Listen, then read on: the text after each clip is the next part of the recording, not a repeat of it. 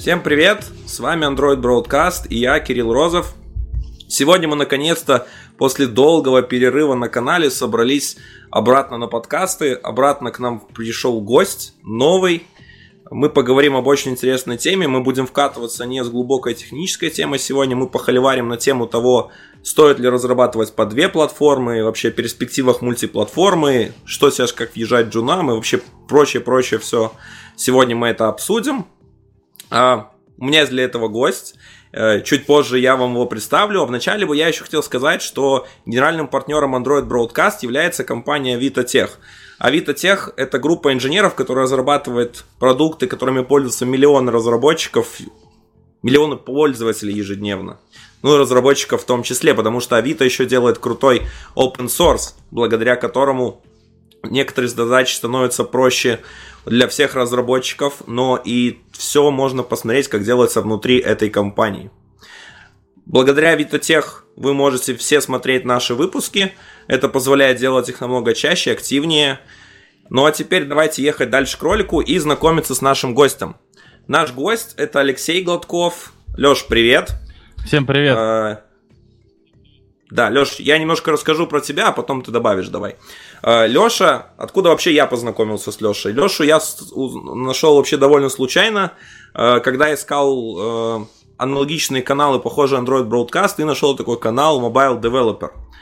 Леша на своем канале рассказывает много всяких интересных вещей, всяких новых новинок, рассказывает про них, как пользоваться. Большая часть это проходит в режиме лайфкодинга, но есть сессии других форматов. А, также, помимо всего, Леша еще занимается разработкой в Leroy Merlin. Но я думаю, про все подробнее, чем конкретнее он занимается в Leroy Merlin, мы уже узнаем лично от него. Леш, расскажи немножко, чем ты сейчас занят.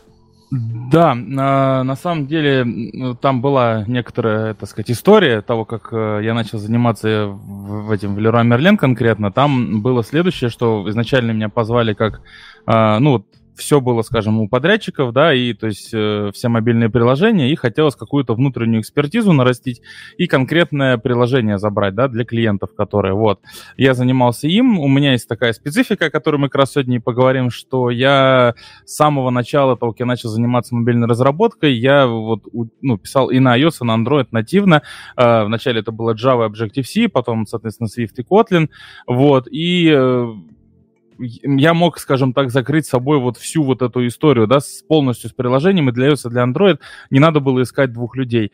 Ну, а сейчас я уже занимаюсь э, более, у меня более такой широкий круг обязанностей, и сейчас я уже занимаюсь многими приложениями внутри Leroy Merlin, и, скажем так, э, создаются сейчас стандарты, какие-то общие библиотеки, общие подходы уже на уровне всей компании, да, то есть как, как вот э, в, у крупных дядек при, ну, принято э, общие подходы, да, о, там, библиотека, документация, то есть все вот такое единое на уровне компании, все так, мейчер, да, зрело, как говорится, и так далее. Вот примерно этим я сейчас и занимаюсь.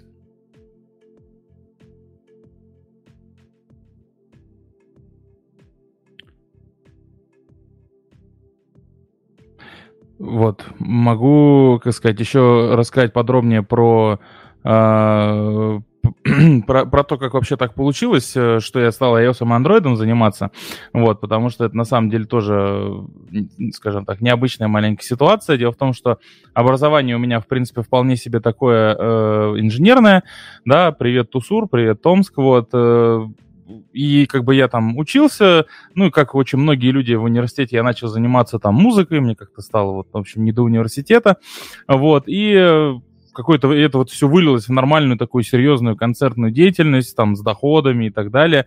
Потом в один момент это все начало разваливаться. Ну и как бы тут ко мне вот в самый такой глубинный момент на дне приходит друг и говорит, что ну, вот один из моих самых близких друзей и говорит, что если у меня, значит, заказ, я могу написать сервер, я могу там, он дата-сатанист по образованию, вот, я могу, типа, сделать вот эту всю data science работу, да, но мне надо, чтобы кто-то сделал мобильные приложения, я в этом вообще никак, у меня с дизайном, э, мягко говоря, на вы, да, поэтому надо кто-то, кто вот любит вот эти все формочки и так далее. Я еще в университете больше всего любил, чтобы все было красиво, красиво, везде были одинаковые отступы, там кнопочки покрашены и так далее. Во всех лабораторных на Delphi я старался красоту наводить. Говорит, давай ты займешься, у тебя, в принципе, навыки есть, мне какой-то там жуткий специалист не нужен, но мне надо, чтобы ты, типа, делал и то, и то. То есть мне надо и то, и там приложение, поэтому придется разбираться. Ну и, в общем, э, вот, э, как бы, то есть пришло все к тому, что я начал делать и то, и то, и э, как бы там пришлось разбираться в Objective-C, и в Java ему особо скорость не нужна была, ему особо как бы не надо было, э, вот чтобы я там что-то качественно, да, сделал, чтобы оно круто работало и так далее. Главное, чтобы работало и как-то. Вот и мне, конечно, в этом смысле повезло. Тогда еще было 7 лет назад как бы то вообще время, что м- можно было, зна- вообще не зная ничего, да, получить первую работу. Сейчас, конечно, так уже э, не получится, просто потому что э, как бы надо знать достаточно много. Сейчас даже от джунов требуют э, как бы там знаний, да, чтобы они приходили, уже знали все вот эти концепции, там, дагер и так далее. Я, когда писал самые первые приложения, я даже не знал, что существует главный поток и фоновый. То есть я делал все в главном потоке, потом меня спрашивали, э, типа, почему я запрос на сервер шлю, у меня все зависает. Я говорил, да у вас телефон говно. И как бы таким вот образом отмазывался. Ну, как бы да, в Томске особо не было ни, ни сайтов, ни курсов, ничего практически не было, и все, что было доступно это э, Stack Overflow и developerandroid.com. Но здесь, конечно, есть такой момент, что э, чтобы получить ответ да, на вопрос, его надо задать, чтобы э, понимать, почему как бы ну, типа, почему вот так происходит, я пишу, ну, у меня лагает, мне говорят там, ну, не знаю, там, про что-то про 60 кадров там и так далее, вот, э, я говорю, да говно у вас, короче, телефон 100% в этом дело, вот, а, ну, потом я уж, конечно, естественно, узнал, когда вот переехал в Москву, начал работать уже нормально, а, я узнал, что есть и главный поток, и worker треды, и что с ними, э, как сказать, что с ними делать, вот.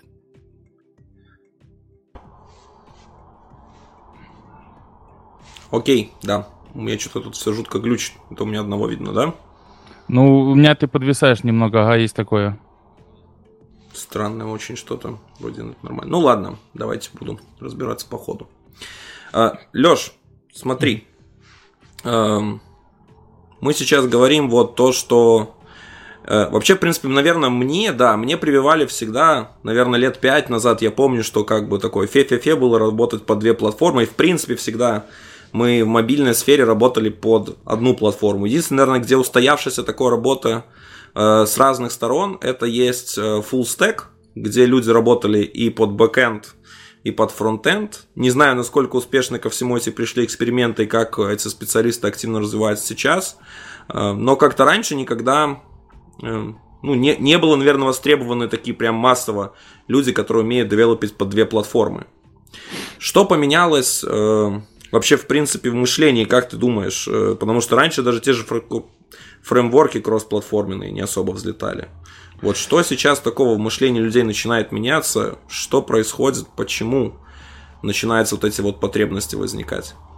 Э, как бы я бы сказал, что потребность, наверное, была всегда, просто она была довольно специфическая, потому что я, нах... ну вот я, допустим, ищу, да, работу, меня, я, я в свое время прошел на синера и на Android, и на iOS по отдельности, прям вот именно чисто Android, чисто iOS, то есть, э, как бы, ну, на определенном, на определенном этапе я этого уровня достиг, но поначалу, когда я вот вообще не, ну, так сказать, не там, не там толком не был, э, меня брали в основном на те задачи, где нужен был человек, который вот, ну, короче, дешево сделать. То есть меня же дешевле одного оплачивать, чем двух разработчиков.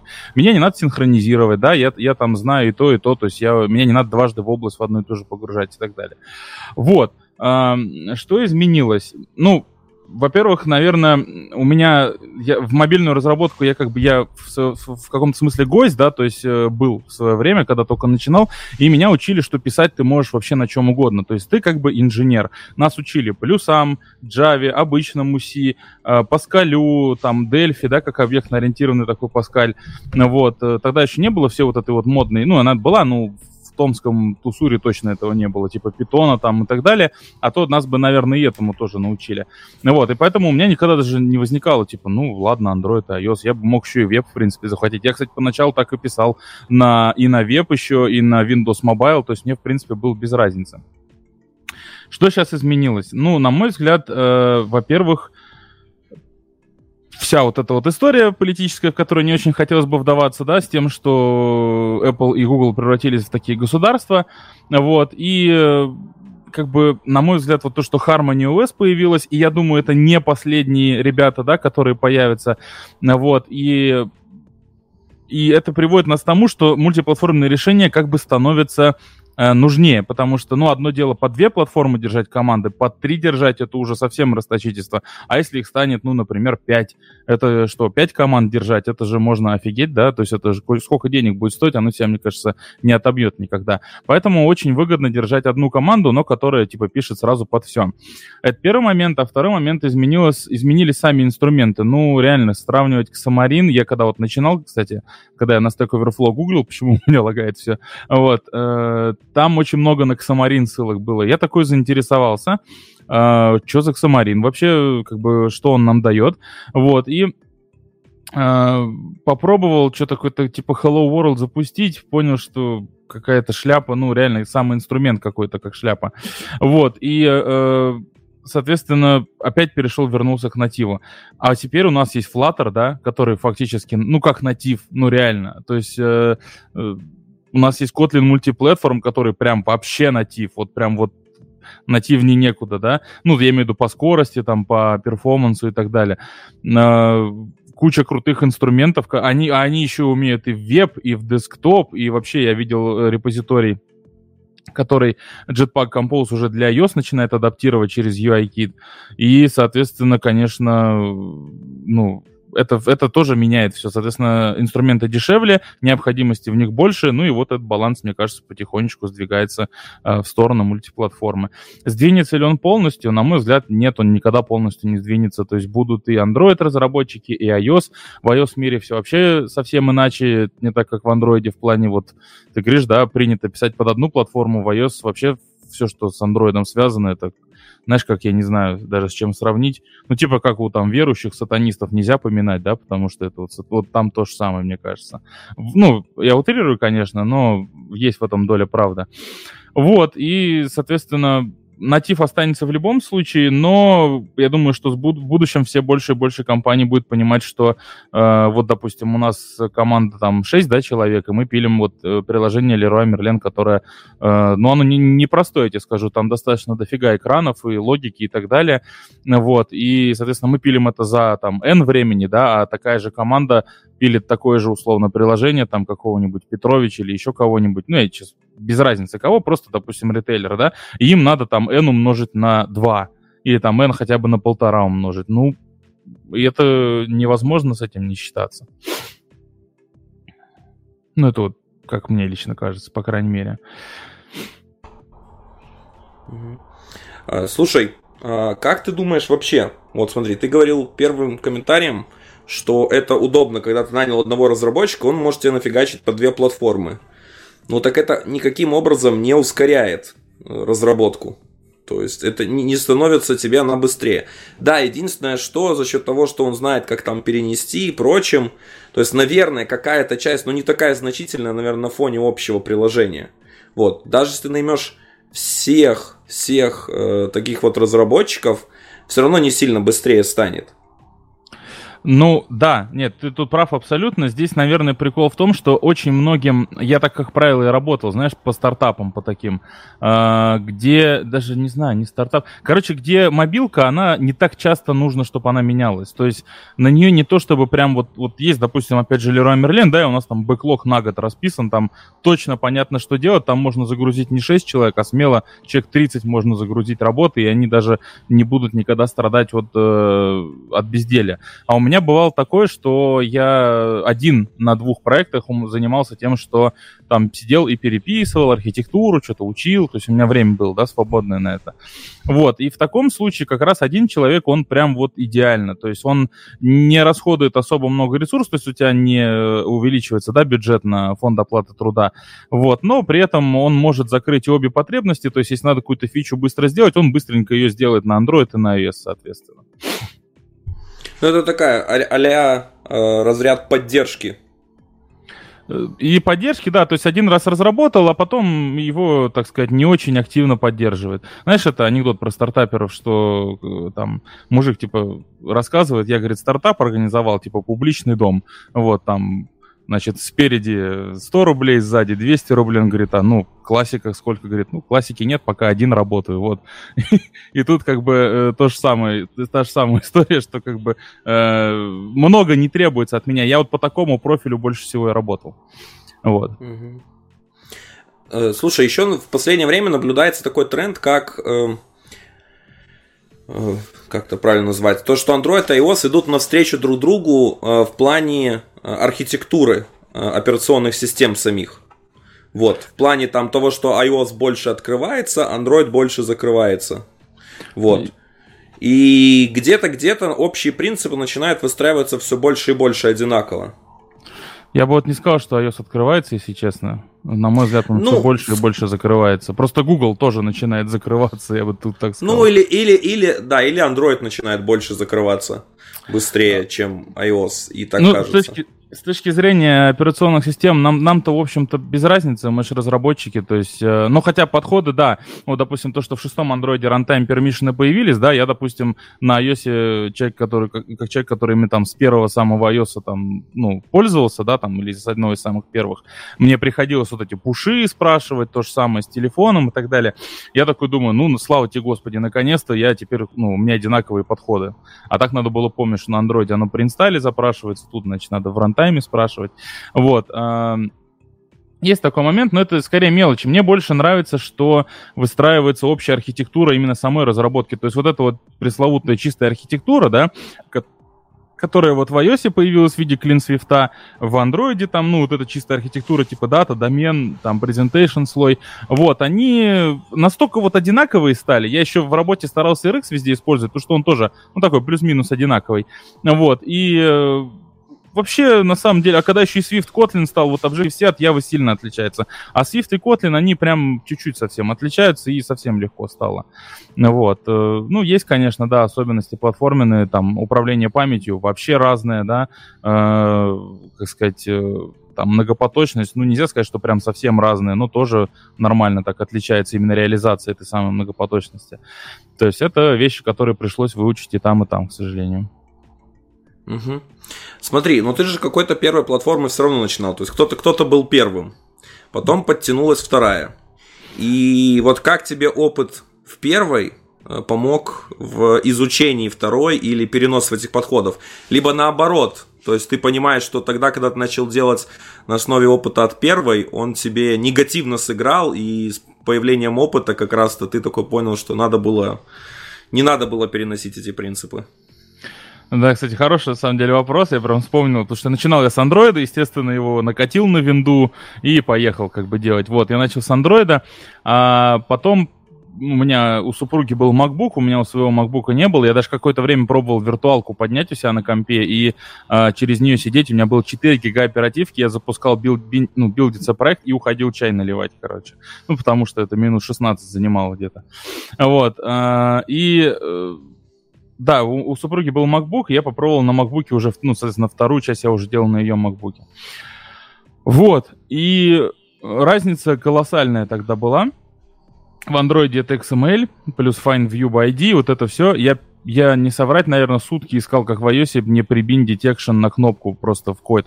Ну, реально, это, это вообще нифига не очевидно. То есть для тех, кто там не понимает, там есть такой вот storyboard, и есть, короче, еще декод. Тебе надо открыть два окна и вот так просто перетащить э, линии, короче, из сториборда в э, код и бросить, и там, типа, будет компонент.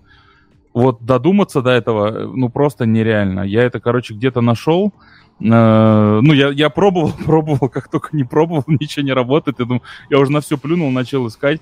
Вот, и, соответственно, и таких моментов довольно много было. Тем более это был Objective-C. Э, он ближе к C, ну, к обычному, да, то есть там надо... Э, там сейчас вот потом, когда, когда я уже писал, уже появился ARC, вот это вот автоматический подсчет ссылок, но Uh, у меня еще я писал без его, то есть не, без него. Мне надо было делать вот это вот релиз, либо авторелиз, вот, ну, короче, самому освобождать объекты. В андроиде всего этого нет, там сборщик мусора, uh, вот, но ну и, короче, и такого много на самом деле было, реально много. Верстка, и я, я такой, знаешь, сидел, у меня в голове прям такая таблица сравнения. Так, верстка в iOS удобнее, но в андроиде проще с кодом работать. Не надо объекты освобождать там. Но в iOS, допустим, из коробки есть нижний бар. Не надо ничего выдумывать. И, короче, вот, вот такая у меня прям таблица сравнения была в голове. Э, нифига не помогает вообще. То есть вот на том этапе, которым я начинал, сейчас, сейчас намного ближе стало, намного. Потому что почти все... И, а, и тогда еще в андроиде а, вот такое вот меню слева, Navigation Drawer почти во всех приложениях было, а в iOS был нижний бар, вот как сейчас почти во всех приложениях стало. И там скорее наоборот э, надо было, когда садишься на Android, прям вот это, забудьте все, что вы знали про iOS, и тогда легче становилось. Угу. Окей. Ну, из того, что я услышал, такое, знаешь, ты вот мыслил как инженер, но подход инженера на iOS не работал. Угу. Вообще, я бы сказал, что, ну, вот э, частично это сейчас идет обсуждение, у, у нас там внутри кое-чего там с разработчиками связано, и вот вопрос, да, типа инженер должен ли он знать э, там какие-то алгоритмы, структуры данных, вот эти все деревья, автоматы, графы и так далее и тому подобное. Этому учат в любом техническом вузе, прям 100%. У нас прям отдельный предмет был, где нам графы и автоматы показывали. Вот, но э, прикол в том, что iOS и Android это вот такой мир, э, который который специфический. Мы все-таки работаем с фреймворками а, iOS и SDK, и Android SDK. И вот если, допустим, на того же дата-сатаниста я вполне себе допускаю, что там даже на джуна нельзя брать, если человек не знает там, как вот эти деревья, да, обходить ширину, там, глубину и так далее, вот, то в мобилке гораздо важнее, я гораздо, ну, так сказать, для меня лично важнее, чтобы человек знал вот основные, да, там, activity, сервисы, жизненные циклы, в iOS то же самое, view controller, жизненный цикл, да, там, э, например, было бы хорошо, чтобы знал, как работает, хотя бы в общих чертах представлял себе сборщик мусора и основные архитектурные паттерны, да, там MVP, MVC, MVVM и так далее. То есть это гораздо гораздо важнее в нашем случае, и это вот именно к инженерному подходу особого отношения не имеет, потому что это как, э, я не знаю, там, сеньор Angular Developer. Вот. На самом деле сеньор Android или сеньор iOS это как сеньор там Angular или сеньор Vue.js Developer. Ну, то есть ну, единственное, что масштабы, да, разные. Все-таки Android, конечно, это гораздо шире и гораздо больше. Там и многопоточки много, и памяти и так далее. Но в целом, если именно вот в общих сравнивать чертах, то важнее знать фреймворк, но э, чем, допустим, да, какую-то вот конкретную техническую штуку. Но, конечно, инженерно я имею в виду. Но, конечно, когда ты начинаешь двигаться в сторону синера, там ты это с этим познакомишься железобетонно, без этого ты никак дальше. Угу. Окей. Смотри, такой вопрос. Э, очень интересно будет проверить, связано с OS. У тебя было такое, что ты на разработку, вот, грубо говоря, не на Android приложение разрабатывал, там чисто iOS уходил там на 3, может больше месяцев, и вот сидел только за iOS приложением, не смотря там в Android код и прочим. Было такое? Было такое, да. Каково было возвращаться? А, что ты испытывал? Э, на самом деле, это было довольно недавно. Я имею в виду вот именно, наверное, не в плане типа такого, как это «чуй, мы дома», а в плане вот именно привычек, то есть вот как ты, что не знаю, там начинал писать как в Swift UI в Kotlin или что-то еще, то есть или какие-то вещи наоборот тебе ты делал не оптимально, то есть именно вот, скажем, или какие-то вещи приходилось вспоминать заново, то есть я вот хотел понять, насколько тот же подход с другой операционки сейчас вот реально переносится на там с iOS на Android и с Android на iOS. Тут смотри, короче, прикол был. Это было недавно относительно. То есть я когда пришел на проект, э, с Android писала такая, ну, подрядчиков они еще очень долго оставались, и там писала достаточно такая мощная команда, у которой был и подход. И я так его один раз посмотрел, сказал, подход нормальный, давайте его я будем оставлять. И ушел прям практически на iOS. На iOS я всегда пишу через Xcode. Вот, э, ну, на Xcode, в смысле, пишу. Э, и внутри Xcode, вот так, наверное, будет правильно сказать. И, короче, где-то год, наверное, я вот только iOS занимался. Android я, конечно, поглядывал pull реквесты, но это вот реально в GitHub просто посмотреть pull реквесты и то так, знаешь, поверхностно, типа, что примерно архитектура соблюдается.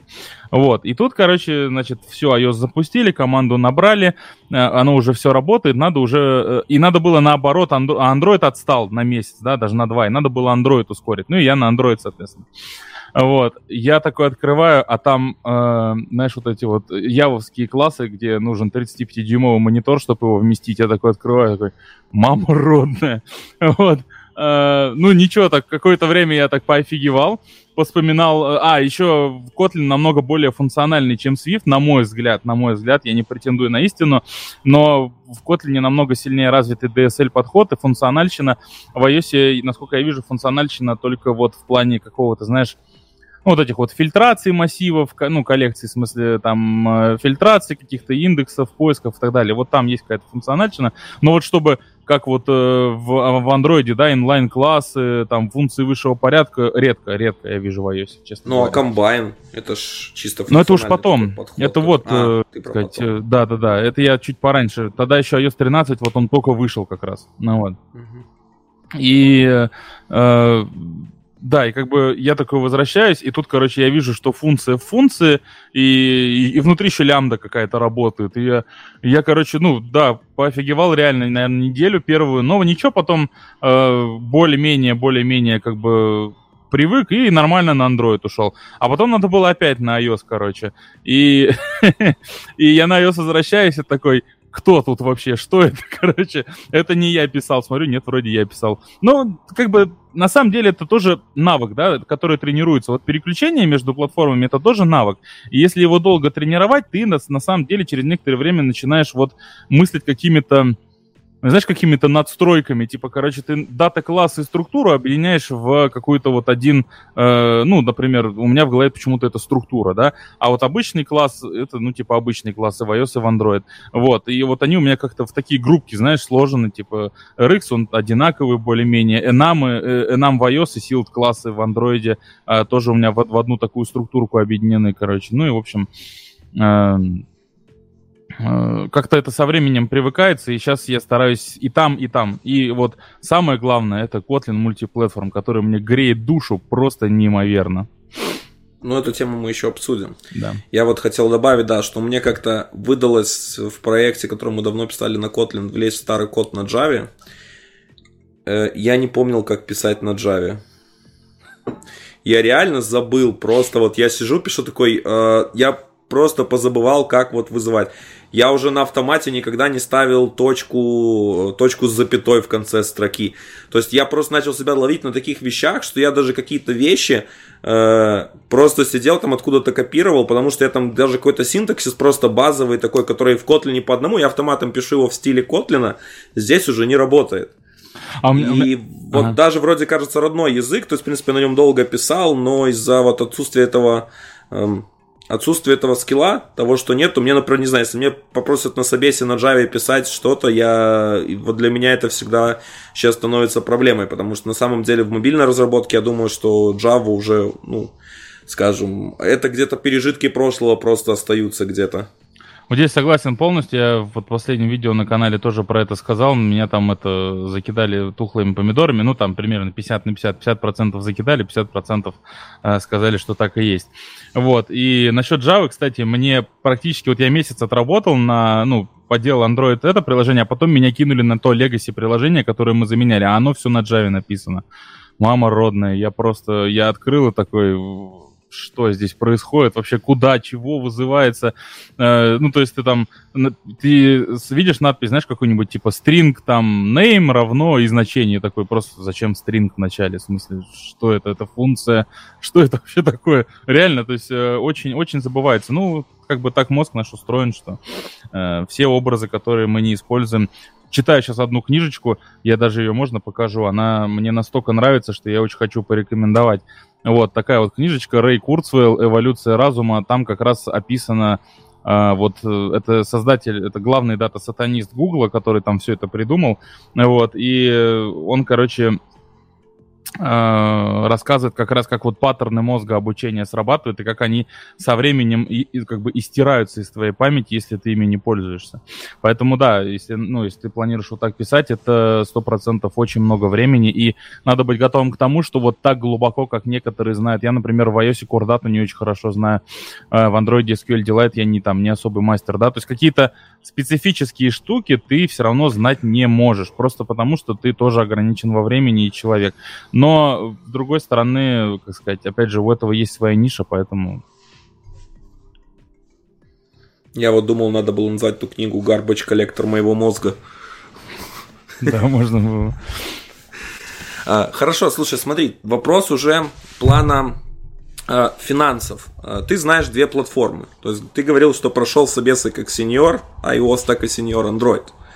Дает ли это тебе какие-то преимущества при трудоустройстве и, естественно, в плане твоей зарплаты? Нет, в плане зарплаты вообще никаких преимуществ не дает, ну, кроме того, что у iOS зарплаты чуть-чуть повыше обычно, ну, то есть за тот же уровень плюс-минус. То есть ты, в принципе, можешь просто пойти как iOS, и тогда тебе чуть повыше зарплата будет. Вот. А так э, никто тебе дополнительных денег не даст за то, что ты, типа, умеешь и то, и то. Ну, потому что смысл тогда теряется. То есть они же тебя берут, чтобы экономить, да, а тут как бы ты много денег просишь. Но Не, ну плюс... смотри, почему? Mm-hmm. Смотри, если взять два разработчика, по 4 тысячи, вот, например. Допустим, мы таки берем мега сеньоров, вот я про Беларусь говорю, там, mm-hmm. там, там, ну, 3 даже, тысячи долларов вот им платят. То есть это 6 тысяч, два разработчика взять, очень крутых. То есть, да, они будут делать параллельно, но все равно они будут делать независимые, два приложения будут дольше. То есть ты хочешь взять разработчика, который тебе сможет и там, и там делать. Вот, то есть он как бы фактически, э, как это, как комбайн. То есть он не, не делается с целью типа того, чтобы, как это, а, а, а, удешевиться или прочим. То есть тут вопрос, да, то есть ты платишь человеку за его сеньорити, или ты платишь ему как специалисту, у которого больше знаний, который тебе закрывает больше областей. Ну вот как-то мне, видать, может, не везло. Хотя у меня, знаешь, была одна история, как, когда это мне действительно принесло много денег. То есть э, я работал вот в одной из компаний, не буду говорить в какой, э, и там надо было сделать iOS, Android э, и еще одно Android для там для сотрудников и десктопное приложение. Это вообще первый раз, когда я увидел, что кому-то десктопное приложение понадобилось. Вот, ну и как бы они хотели на Qt его делать на, на, на сях, да, то есть, но очень долго они искали разработчика, я говорю, ребят, давайте я сделаю. И как бы я могу на Java сделать вам десктопное приложение вообще easy breezy, как говорится. Вот, они, они подумали, подумали, и, в общем, мы договорились с ними, что я делаю десктоп в рабочее время, но за десктоп они мне, типа, отдельные премии такие платят. Вот, и, ну, как бы я абстрагировал дата и доменный слой. Это такой прообраз Kotlin мультиплатформа был, только я его хранил, ну, тоже так же в отдельной либе, в отдельном репозитории. Все то же самое, хотя про Kotlin мультиплатформ тогда еще никто не слышал. Вот, и эм, ну, там модельки были, интерфейсы, а в Android и в, в десктопе я просто разные типы имплементации делал. Ну и нормально, у меня один код был, и я писал вот Android и, и desktop. Но это маленько другая все-таки кроссплатформенность, а вот чтобы именно iOS и Android были дополнительные деньги. Знаешь, я тебе скажу так, что гораздо проще а, выйти в некую такую тим-лидовую активность с такими знаниями, потому что тебя с удовольствием возьмут в контору, где надо наладить процессы, где никто не знает, чего делать, и, соответственно, а, шанс, а, ну, скажем так, зафейлиться, да, наняв отдельно Android и отдельно iOS, будет гораздо выше, ну, тупо в два раза выше, чем наняв одного человека, который а, знает и то, и то. Но Тут есть, конечно, вероятность того, что вы наймете плохого человека, который знает то и то, и зафейлитесь и там, и там. Вот. Но, как бы, если он хороший, то вам повезло, вы сразу одновременно как бы две вакансии этим закрыли. Вот здесь, да. И, соответственно, за такую деятельность уже и платят больше. Вот. Но вот чтобы пока я именно как разработчик был, без всяких менеджерских функций, ни разу такого не было. Всегда платили стандартно, как всем senior Android, либо senior iOS, либо как что-то senior между iOS и Android. Вот так вот. Угу, окей. Просто у меня была одна история. Мой один знакомый хороший, он э, умеет писать типа то и под то.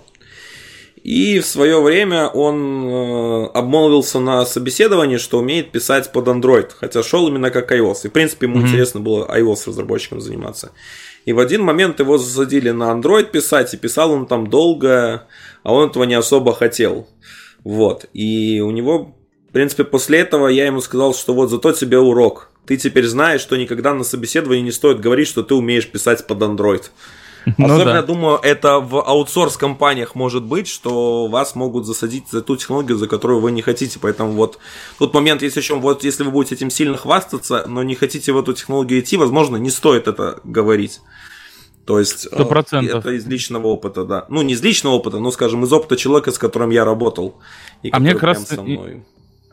мне как раз и нравится то, что, ну, я как бы и Android, и iOS, меня на самом деле задалбывает на одной платформе писать, э, причем, ну, неважно, на Android или на iOS, и я как бы отдыхаю, да, то есть везде есть свои плюсы и минусы, и я такой пишу, пишу, пишу на iOS, и понимаю, что все, мне надоело, я хочу, как сказать, вот это Android студии, чтобы он все за меня подсказывал, дописывал и так далее, вот, и ход reload хочется нормальный, э, и ушел на Android, там, пописал, пописал, пописал, все, мне все надоело, ноутбук греется и так далее, короче, хоп, обратно там в Xcode.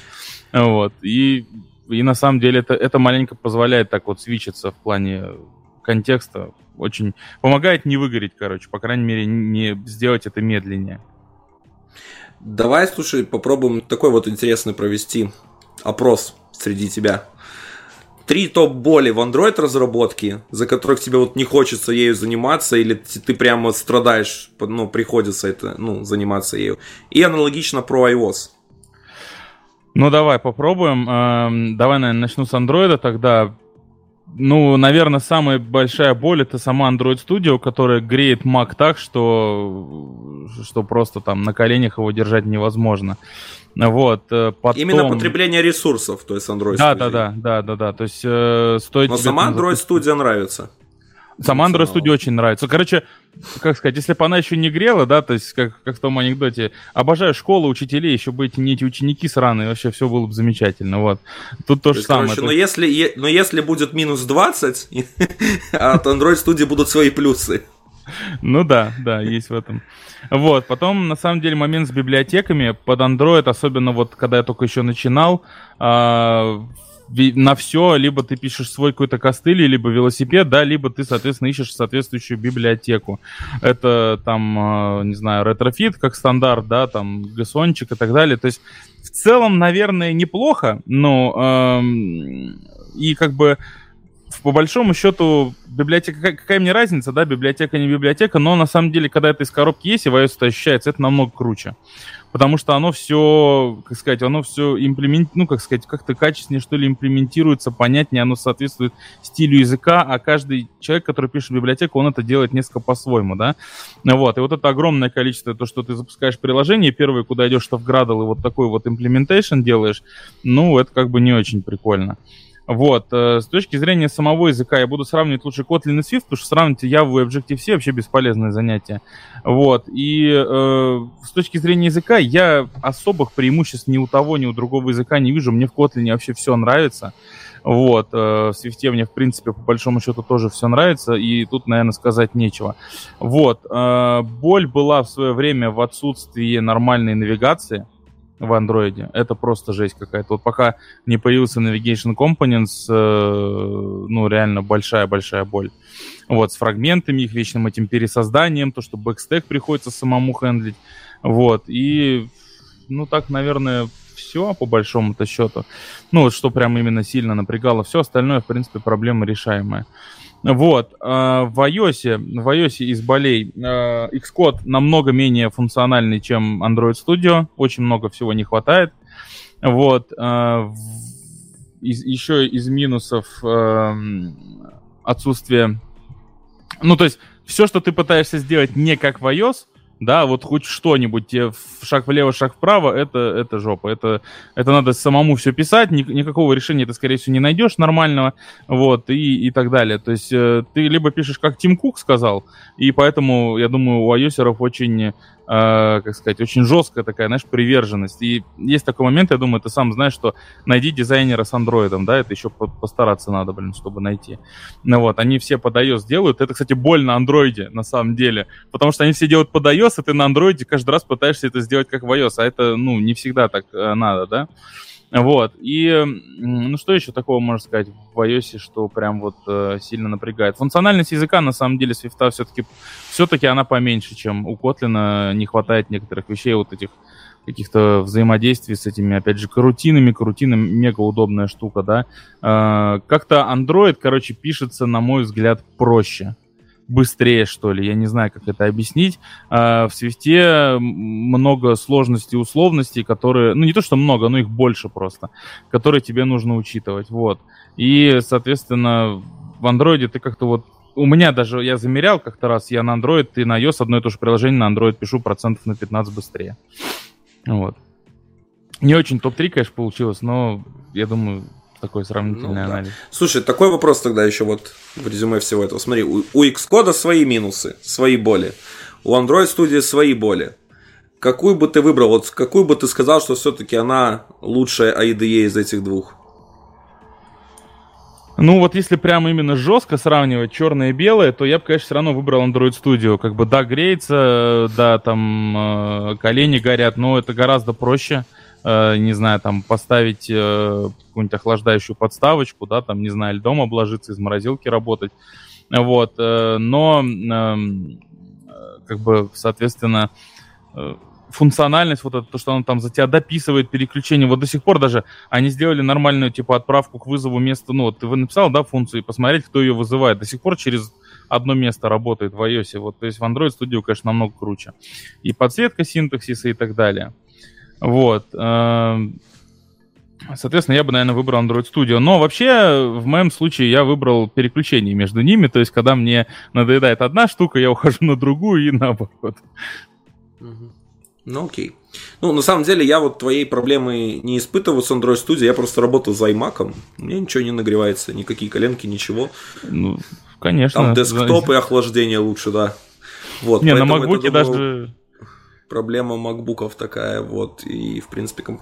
может бы, если бы Xcode умел бы больше и анализировал бы проект лучше, может бы он тоже грелся. Да, скорее всего, то есть я думаю, что там, ну, не только в неоптимизированности Android Studio дело, хотя я думаю, что и в ней тоже отчасти, да, но я думаю, что дело еще в том, что она просто гораздо больше обрабатывает и гораздо лучше все это обрабатывает. Да, ну да, я думаю, что тоже, конечно, наверное, с этим определенно. А, вот еще Swift UI хуже, чем Jetpack Compose, вот что могу сказать. Ну да, это как бы ты ничего нового не открыл нам. Просто мне кажется, что Swift UI и Compose, они оба в разработке, просто почему-то Swift UI паблишат сразу в этот iOS SDK. Я тоже не понимаю, типа, они говорят, у нас уже вышла вторая версия, пишите на Swift UI, оно работает, э, как сказать, э, ну, оно работает реально даже иногда хуже, чем Jetpack Compose, который в Альфе находится. То есть э, и функционала меньше, и писать это все гораздо труднее. Я, дум... я думал, ты сейчас скажешь, они сказали, что у них вышла вторая версия. Теперь оно наконец-то работает. А можно, кстати, и так сказать, потому что первая версия, конечно, работала, но ничего, мне кажется, серьезнее пет-проекта какого-то на нем написать нереально было. А вот в iOS Плюс, опять же, уже нормально. Плюс, опять же, как бы ни кричала Apple, все равно фрагментированность у нее есть по версиям iOS у разработчиков. А я много могу про это рассказать. У нас стоит минимальная версия iOS 11, потому что, ну, как бы каждый, э, каждый отсев вот этой версии iOS, да, это конкретные там условных 5% людей, которые там конкретные сколько-то а, условных там N рублей не донесут, да, нам в копилку. И, соответственно, э, хочешь, не хочешь, тебе приходится поддерживать iOS 11, и поэтому Jetpack Compose нам еще, я так уверяю, года, года через три только приснится, наверное. Swift UI. Jetpack Compose не зависит от этого. Ой, да, Swift UI, извиняюсь. Да-да-да. Вот, да, да. Подход Apple, конечно, он, скажем, не совсем инженерный и больше маркетинговый. Типа, что у нас все обновляется свежее, типа, что вы переживаете? Пишите под последнюю версию OS.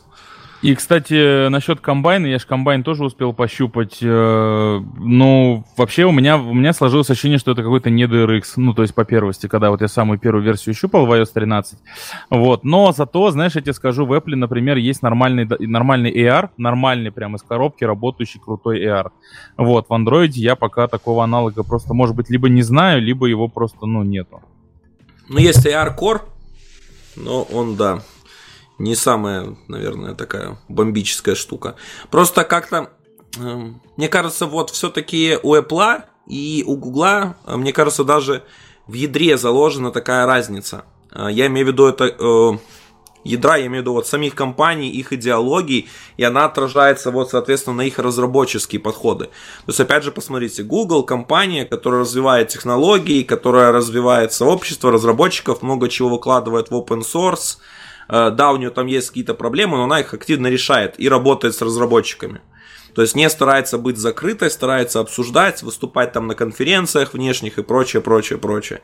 И посмотрите на комьюнити, соответственно, на андроидовское. Оно, в принципе, такое же. Активно живое, активно контрибьютит, предлагает, много кто выступает на конференциях, можно поговорить, можно что-то сделать. Это никогда не является проблемой.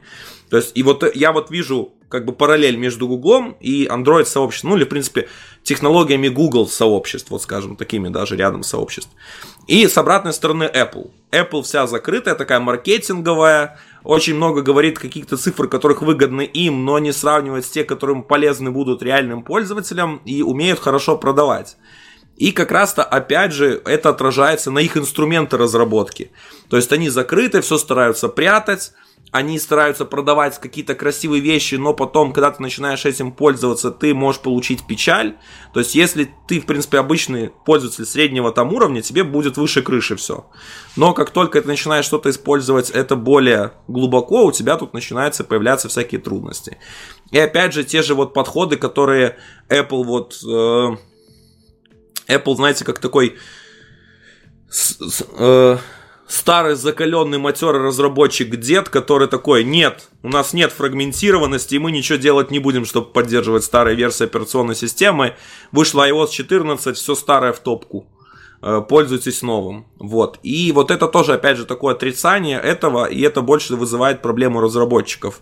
Я понимаю, что э, это за собой несет меньшие расходы Apple для поддержания, для разработки и прочего, легче вносить breaking changes какие-то и прочим. Э, тот же Swift который долго не, поддерж... дол... долго не поддерживал обратную совместимость, а для Kotlin это был прямо как э, важный аспект формирования языка, на котором язык базировался, один из принципов, что должна быть обратная совместимость, то есть только так enterprise язык может существовать серьезный, вот а как Java. У Swift этого не было. У Swift по-моему, там к пятой версии появилось только. И то, кстати, я не уверен. Не-не, Objective, Objective-C они пораньше начали поддерживать, по-моему. Нет, я про Swift, я про Swift, я про Swift именно. Не, я имею в виду, что Swift начал поддерживать ну, Objective-C, а. вот, э, хотя он может даже, по-моему, Не-не-не, я про, я про обратную, э, я про, не про интроп, а про обратную совместимость. Например, код написанный а. на Swift 1 можно запустить гарантированно на Swift там 5. Э, вот про это, кстати, не скажу. По-моему, да, нельзя. Нельзя, даже причем до сих пор нельзя. Вот. Вот. А вот это, кстати, очень важно, потому что каждый раз, как приходит, у тебя тем более большое приложение Enterprise, над которым работает там несколько десятков приложений, тебе нужно мигрировать на новую версию Swift, это становится болью. То есть Apple старается такие моменты отсекать от себя. И вот это, говорю, то есть очень прослеживается на сообщество, то есть то, что как раз то сообщество такое более закрытое, в нем труднее найти. Опять же, разработчики Apple не очень активно хотят обсуждать с сообществом что-то, кроме как WWDC. Э, и вот это такая, скажем, параллель. Мне это не очень нравилось всегда. И, наверное, даже тот же... Э, там уже, кстати, писали, что вот в комментариях было тот же момент, что начать разрабатывать под Android можно практически любому человеку, у которого есть компьютер. Да, может там не все прям будет летать быстро, хорошо, но ты это можешь сделать довольно легко. Все-таки с Apple это сложнее, потому что тебе нужен Mac. Mac это не самый дешевый комп. Да, там можно какой-то бэушный найти, все это купить, прочим. Э, но все равно, скажем, это вызывает определенные сложности. Э, даже тот же вот, как мы говорили про IDE, да, Леш, я уже все заканчивал. Mm-hmm. Как мы говорили про IDE с тобой, почему тот же э, Google, они сделали полностью SDK открытым, ты можешь девелопить на основе этого SDK, э, имею в виду не андроидовское, а SDK тулинга, тулинг. То есть весь тулинг открытый, ты можешь на основе его построить свой, то есть запилить свое IDE, у тебя все будет прекрасно работать. То есть тебе не нужно держать Android Studio открытой, тебе не нужно делать какие-то хаки-трики через нее всегда, у тебя есть система сборки полностью независимая от IDE, и это все довольно хорошо скейлится и масштабируется. С iOS же такого нет. Я здесь и вот можно... печаль. Я сейчас так, видимо, побуду несколько адвокатом iOS, ну, а, адвокатом Apple в данном да. случае. А, ну, как сказать, э, на самом деле, да, это прослеживается даже на уровне библиотек, потому что а, допустим, вот если взять современные вот эти вот, да, LifeDay, то там Lifecycle библиотеки, ты смотришь, а их там, ну, там штук 10 ты подключаешь, или вот э, из э, той же Jetpack Compose их там штук 12 надо подключить, мелких артефактов, да, из которых складывается фактически весь Jetpack Compose. И э, как выглядит там, какого подс у Apple проекта, там одна-две библиотеки, ну, если не считать Firebase какого-нибудь, да, который приходится, ну это сервис, для него просто понятно, что есть библиотека. А так вот именно, чтобы библиотека как библиотека, чтобы ты мог чего-то писать, ты ничего не подключаешь, ты пишешь просто импорт SwiftUI и погнали. То есть это тоже плюс на самом деле, потому что э, у тебя как бы тебе не надо запариваться, да, ты обновил macOS, обновил Xcode, у тебя все работает. То же самое с инструментами для тестирования, для проверки всего, оно все просто вот, ну, из коробки реально работает. Ну и еще бы я сказал насчет э, именно самих приложений, вот, допустим, почему я лично э, пользуюсь айфоном, да, почему я не перехожу на Android. Вот, э, хотя у меня есть Android, вот, э, у меня есть Huawei и для тестов, и я им пользуюсь периодически, и в дорогу я всегда два телефона беру, но все равно основной телефон у меня это iPhone. Э, по той простой причине, что Android уже все, всем замечателен. Он шустрый, он красивый, научился быть и так далее. Разработчики приложений, э, приложения под Android по-прежнему, ну, опять же, на мой личный взгляд, я не говорю, что у всех так, то есть э, на мой, на мой личный взгляд, приложения на Android крайне непродуманы и, как правило, крайне хреново выглядят. То есть сама система уже написана, уже куча всего придумана и так далее. Вот даже то, что ты говорил на докладе про нотификации, да, вот ты же посмотри, э, как сказать, нету ну, нормального подхода к нотификациям тупо нет. То есть я вот беру разные приложения на Huawei, запускаю иногда, кто во что гораст, ну вот реально. То есть э, кто там как делает эти нотификации, все по-разному, я постоянно путаюсь. В iOS у меня даже не возникает ощущения, что э, типа, ну там какие-то это разные разработчики, я прям, ну, железобетонно уверен, что оно будет выглядеть одинаково, я точно понимаю там, ну, а, да, оно не кастомизируется, возможно, невозможно, а в Android 100% это можно кастомизировать гораздо круче, но вопрос, кто это делает? А делает это очень мало кто. И, соответственно, вот в этом тоже вылазит минус. Поэтому я бы не сказал, что какая-то из этих парадигм хуже, да. А, просто, ну, наверное, время решит, и как бы, а, опять же, в силу там ценовых каких-то качеств и так далее, понятно, что на андроиде сидит гораздо больше народу, чем на, на iOS. Вот, но я бы не сказал, что iOS подход, он в этом смысле какой-то там, ну, не знаю, ху хуже, чем Android. Мне вот, например, он даже больше нравится. Вот, да, напрягает, например, то, что Swift UI э, кривой и работает как бы так себе. Вот, но, с другой стороны, как бы меня же никто не заставляет им пользоваться. Я думаю, к моменту, когда э, меня прям будут заставлять им пользоваться, уже его отточат, ну, в нормальный инструмент, и появится тот же Jetpack Compose. Вот, поэтому как бы я, я всегда был сторонником того, что типа это все примерно одинаково. То есть вот iOS, Android это примерно одинаково. Вот, и всегда всех призывал, вот мы сейчас э, внутри э, команды пытаемся сформировать подход, что у нас именно инженеры, да, за счет Kotlin Multiplatform мы именно как инженеры работаем, а потом уже мы там предпочтение имеем в iOS, в Android и так далее. Но, конечно, переломить эту парадигму очень непросто, и я даже не знаю, удастся мне когда-нибудь это сделать или нет. Я вот тут еще хотел кое-что добавить. Смотри, в плане Swift UI то, что не заставляют, есть виджеты, где заставляют. У тебя нет выбора. Только Swift UI. Ну, там можно его использовать. Он, нет, он, он так-то, в смысле, он так-то нормальный, то есть э, он... Э, не, не, я, я понимаю, не, я тебе так, про то, что не заставляют. Есть вещи, где заставляют. Э, по поводу iOS, то, что мне нравится, вот чтобы ты не думал, что я прям так хейчу iOS, впрочем, в iOS мне нравится первое, что Apple жестче следит за App Store. И это правильно. То есть Apple не боится быть более строгой и более быстро там сказать, что переставали поддерживать старые версии или адаптировали приложение под новые и прочим. И это, опять же, более подгоняет разработчиков. И тут я прошу Google прям, ребят, если кто-то из Google там когда-нибудь это смотрит, послушает, это запись будущим потомкам, тем, кто будет делать новый магазин приложений, будьте строже. Потому что разработчики это не те ребята, которым нужно прям давать вот послабления. То есть, скорее, послабления должны даваться в порядке исключительном, чем во всеобщем.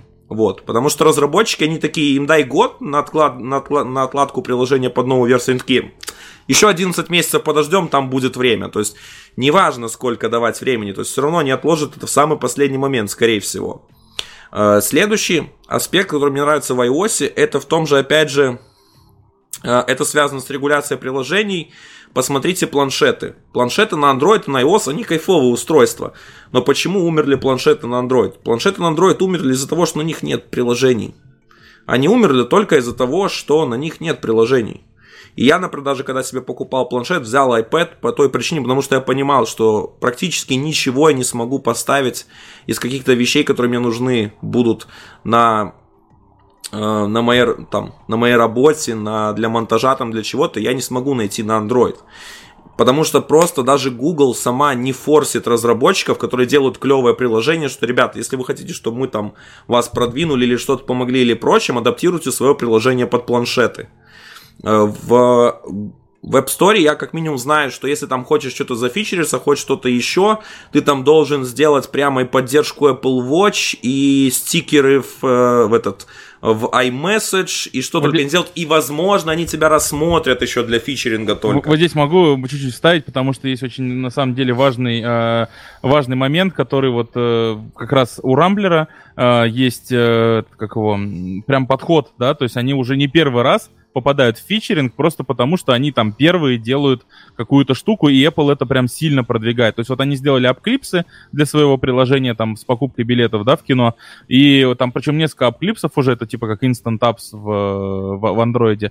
Вот, и выглядит, ну, и выглядит фантастика, и работает круто, и, э, как сказать, э, ну, и, соответственно, их зафичерили, да, и, и, соответственно, да, я вот план, планшеты под Android, они реально из- из-за этого, на мой взгляд, просто, ну, не востребованы. Под iOS очень удобно, то есть вообще Apple, ну, то есть это же централизованный подход, да, и сила централизованного подхода. Они захотели продвинуть э, идею, да, что мы должны теперь делать и на Mac, и на планшеты, и на э, там телефоны, да, и вот у вас есть для этого Swift UI, у вас есть для этого Combine, они это хоп и продвинули. Тут я согласен, да, это очень круто, то, что Apple так вот могут сделать, скажем так. Да, в этом плане они большие молодцы, и я думаю, что Google нужно быть смелее в этом плане и как раз-то форсировать, то есть для таких разработчиков делать им плюшки, которые это могут делать, чтобы это смогли даже, то есть, получить не только крупные приложения, даже приложения, наверное, рангом поменьше, но которые постоянно делают такие интеграции. Потому что, в принципе, даже если посмотреть iOS 14, там нету такого, чего не было на Android уже давным-давно. Те же AppClips'ы, это instant апы, которые на Android уже давным-давно, и Google, который продвигает давным-давно. Причем э, Google давным-давно уже ушло там и в Dynamic фичи, и динамическую загрузку, и выгрузку, и прочим. То есть Google в этом плане намного дальше продвинулась Apple. Те же виджеты, ну блин, это вообще было с первой версии Android.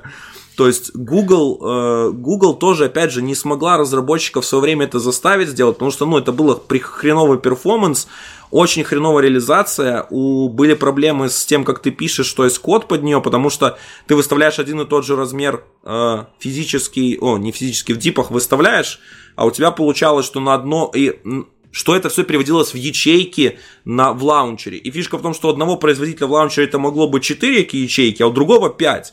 И у тебя виджеты выглядели по-разному. Ты вообще даже не представлял, как они у тебя будут скейлиться. Это уже такие косяки, которые ты вот просто не мог понять, почему происходят. И, в принципе, Google, то, что у него, она такая, у, него, у меня не получилось, все, забью. А то, что могло быть не время, или как-то переосмыслить, даже сейчас те же виджеты, вот когда они на iOS взлетели, что их как-то наоборот попробовать на этом хайпе тоже поднять и раскачать, и чтобы разработчики сделали снова, они даже не стараются. То есть маркетинг у них, конечно, в этом плане работает хуже. Ну, не только маркетинг, то есть мне вот апклипсы по дизайну намного больше нравятся, чем Instant Up. Я посмотрел, как и то, и то выглядит. Ну, Instant Up выглядит очень странновато, если честно. То есть, я говорю, он такой, как будто техническое да. превью. Как техническое да, да, да, превью. Да, да, вот, Именно вот. технически. Посмотрите, Они у нас вот есть фишка, она примерно доводят. вот так будет работать. Да, да, да, да, да. Вот да. самое крутое применение Instant App, которое я видел, это мне очень понравилось, как их применили для игр. Instant Games они это назвали. То mm-hmm. есть, когда ты в Google Play заходишь на страничку приложения, тебе говорят, типа, слушай, хочешь попробовать его прямо сейчас? Нажимаешь пробовать, и у тебя запускается Instant, вот этот Instant Game, тебе там первый раунд или что-то, то есть ты без загрузки, без покупки сразу можешь прямо здесь попробовать это, и это нереально классно. Это очень круто, но проблема в том, что, опять же, инстант апов еще знаешь, в чем болезнь была? В том, что чтобы они у тебя завелись, тебе, оказывается, нужно было сходить в настройки и выставить, что я все-таки хочу, чтобы у меня были instant app. Они по умолчанию у всех были отключены всегда. И до сих пор, может, даже отключены у многих. И поэтому, опять же, тоже они не взлетели, я думаю, и по этой причине. Поэтому это очень странные вещи. Да, да, то есть, скажем, скажем, Apple хочется вот э, в плане маркетинга, в плане вот этих вот подходов стимулирования разработчиков, тут Apple я прямо даю уважение, и мне завистно, мне хочется, чтобы такое было в Android, потому что Android я вот искренне люблю, и, скажем, все-таки есть хорошее там, и там, вот.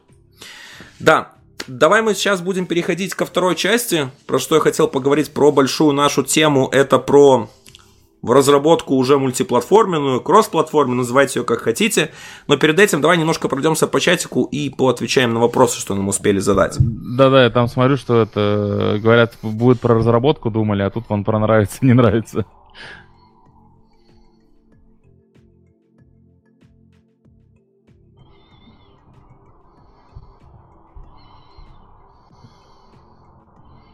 Так, связь, походу, немножечко пропала. Я пока отвечу, на самом деле, вот на комментарии Дмитрия по поводу того, что Google банит аккаунты за нарушения, причем не только конкретные, а еще и все связанные с ними. Uh, да, кстати, есть такой момент. Uh, дело в том, что... Ой, это я, что ли, вывел? Или нет? Нет, не. А, вот, да, есть, есть прикол в том, что я как-то с этим сталкивался. Конечно, вот то, что еще, еще один плюс в том, что у Гугла, а, когда они тебя банят, добиться ответа от человека просто нереально. Это как бан на Ютубе.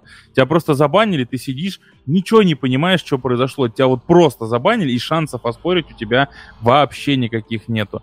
Вот, и это, конечно, жестко. Но на самом деле не думайте, что в Apple там как-то сильно по-другому. Да, там тебе ответит человек, но он тебе ответит как робот. Я даже как-то раз... Э, у меня было приложение, которое позволяло читать отзывы к твоему приложению на сайте, Play, ну, на Play Market. И меня Apple просто не пропустил, как бы я там какие аргументы не приводил, потому что, ну, мы не должны рекламить другую платформу. То, там, на самом деле, там тот же робот абсолютно. Вот один в один, только с человеческим голосом. Поэтому да, у Гугла есть, конечно, то, что это роботы делают, и это иногда бывают такие э, волны банов, но э, не сказать, что это прям сильно отличается от того, что у Apple происходит. Окей, давай еще что-нибудь интересное. Даня, давай в нашу лотерею комментариев.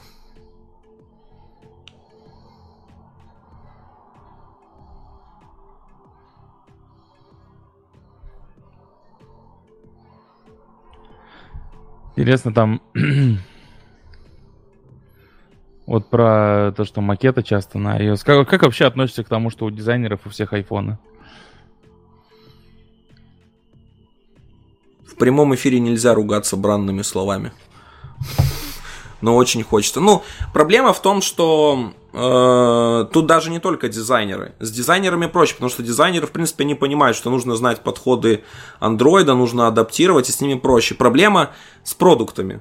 Потому что продукты это те люди, которые обычно ходят с айфонами и такие, вот хочу как на айфоне, чтобы у вас везде было, типа, потому что мне так удобно, вот, мне нравится. И я это очень не люблю, потому что я не встр... ну, наверное, одного-двух менеджеров продуктовых встречал, которые вот прям понимали, что все-таки не нужно ломать поведение, не нужно стараться делать универсальное приложение.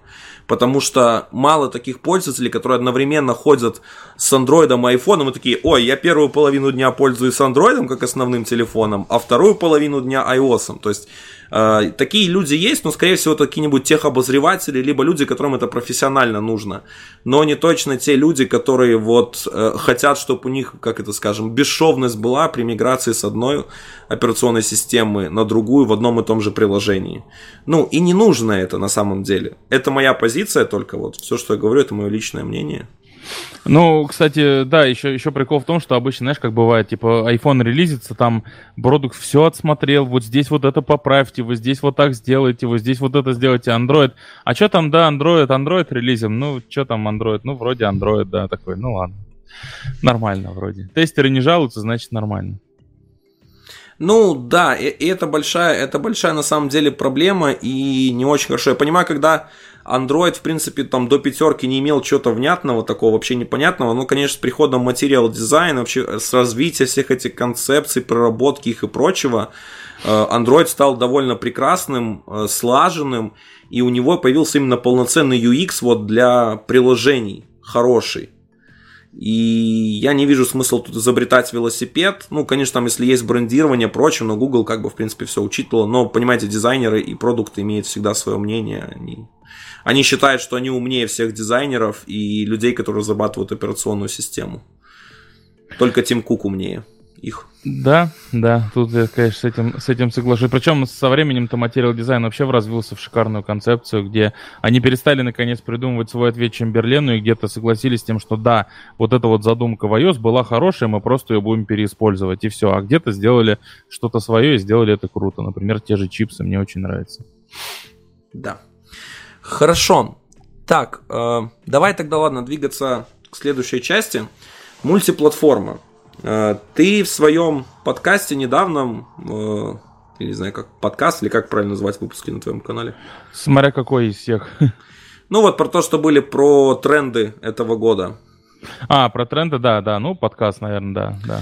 Да, под, э, вот ты говорил, что один из трендов этого года это будет э, мультиплатформа, то есть кросс-платформа. Ну, в принципе, в общем, разработка э, одним кодом по две платформы сразу. То есть, что не писать два отдельных приложения. Э, я тут, в принципе, с тобой полностью соглашусь. Э, сейчас, наверное, время такое, что приложения разрастаются. Если раньше это было всего лишь пара экранов, то сейчас, в принципе, даже самое простое приложение магазина какого-нибудь, где там заказать, выбрать продукты или какой-нибудь газеты, оно очень здорово выросло, оно имеет множество экранов, сложные кейсы, Хочется еще иметь постоянно апдейты на андроиде и на iOS, чтобы они не отставали друг от друга, чтобы все вечи выходили вовремя, либо как-то АБ-тесты проводить, либо что-то. То есть, ну, в принципе, хочется, чтобы э, у тебя было все всегда везде и сразу. Вот. Э, плюс, конечно же, текущий кризис, который был вызван пандемией и прочим, тоже повлиял, я думаю, на стимулирование такого рода разработки, потому что, в принципе, она может быть более дешевой. Может быть, если правильно ее делать, если правильно к ней подходить, если понимать, что твое приложение хорошо на нее кладется, то тогда да. Вот. Э, потому что я, в принципе, понимаю часть вещей, которые могут быть, э, что там из кросс-платформы будет намного меньше кода, чем нативного. Это тоже, кстати, очень нужно здорово понимать.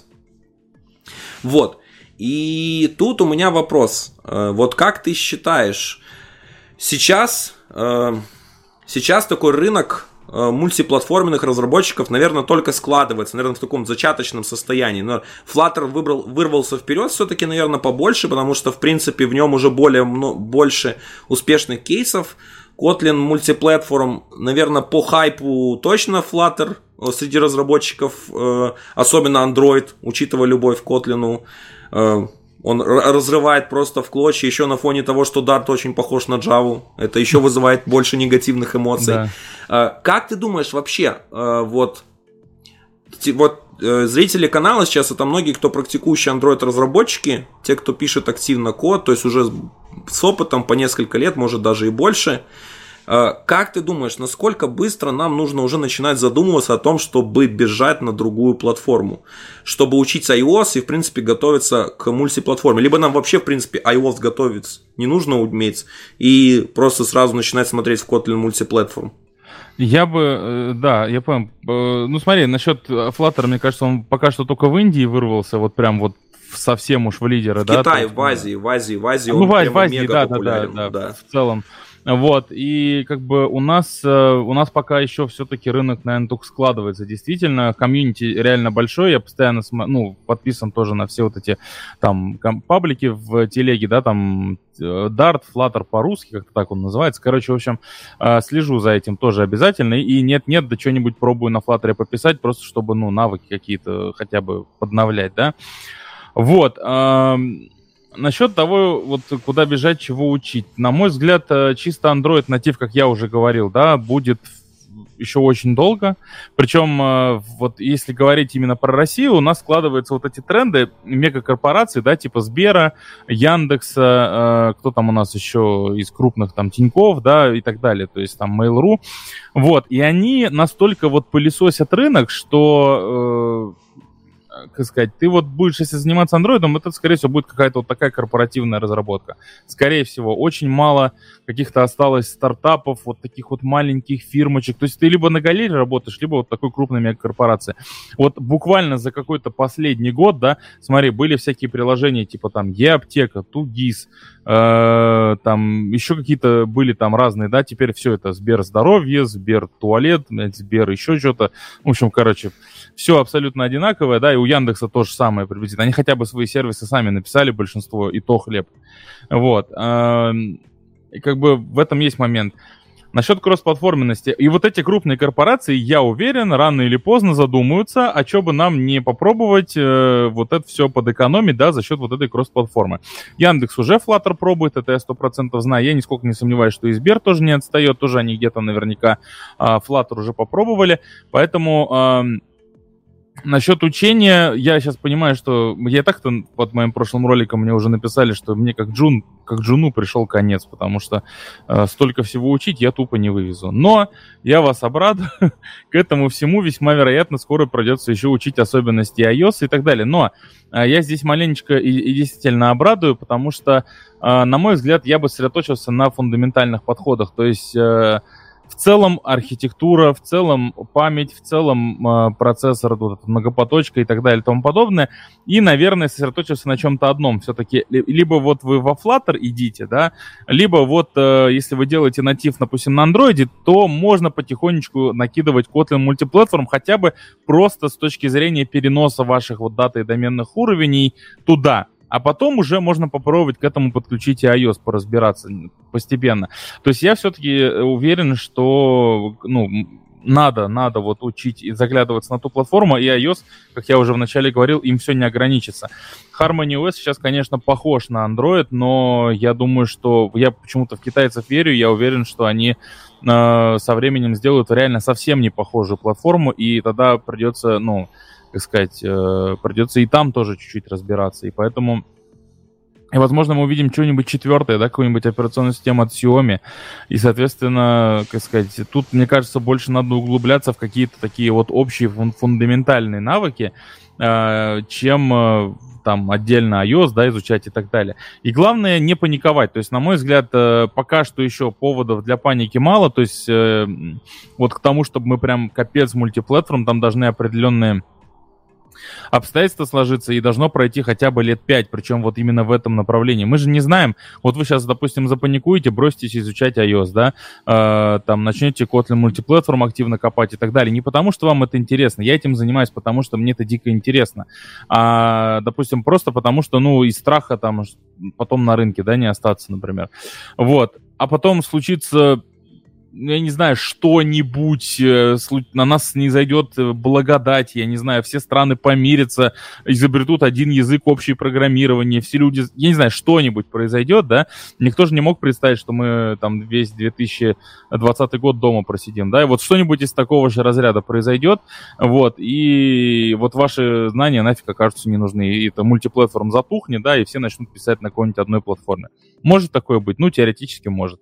Ну вот, соответственно, как бы, если у вас не лежит к этому душа, и вы просто хотите заниматься Android-разработкой, занимайтесь Android-разработкой.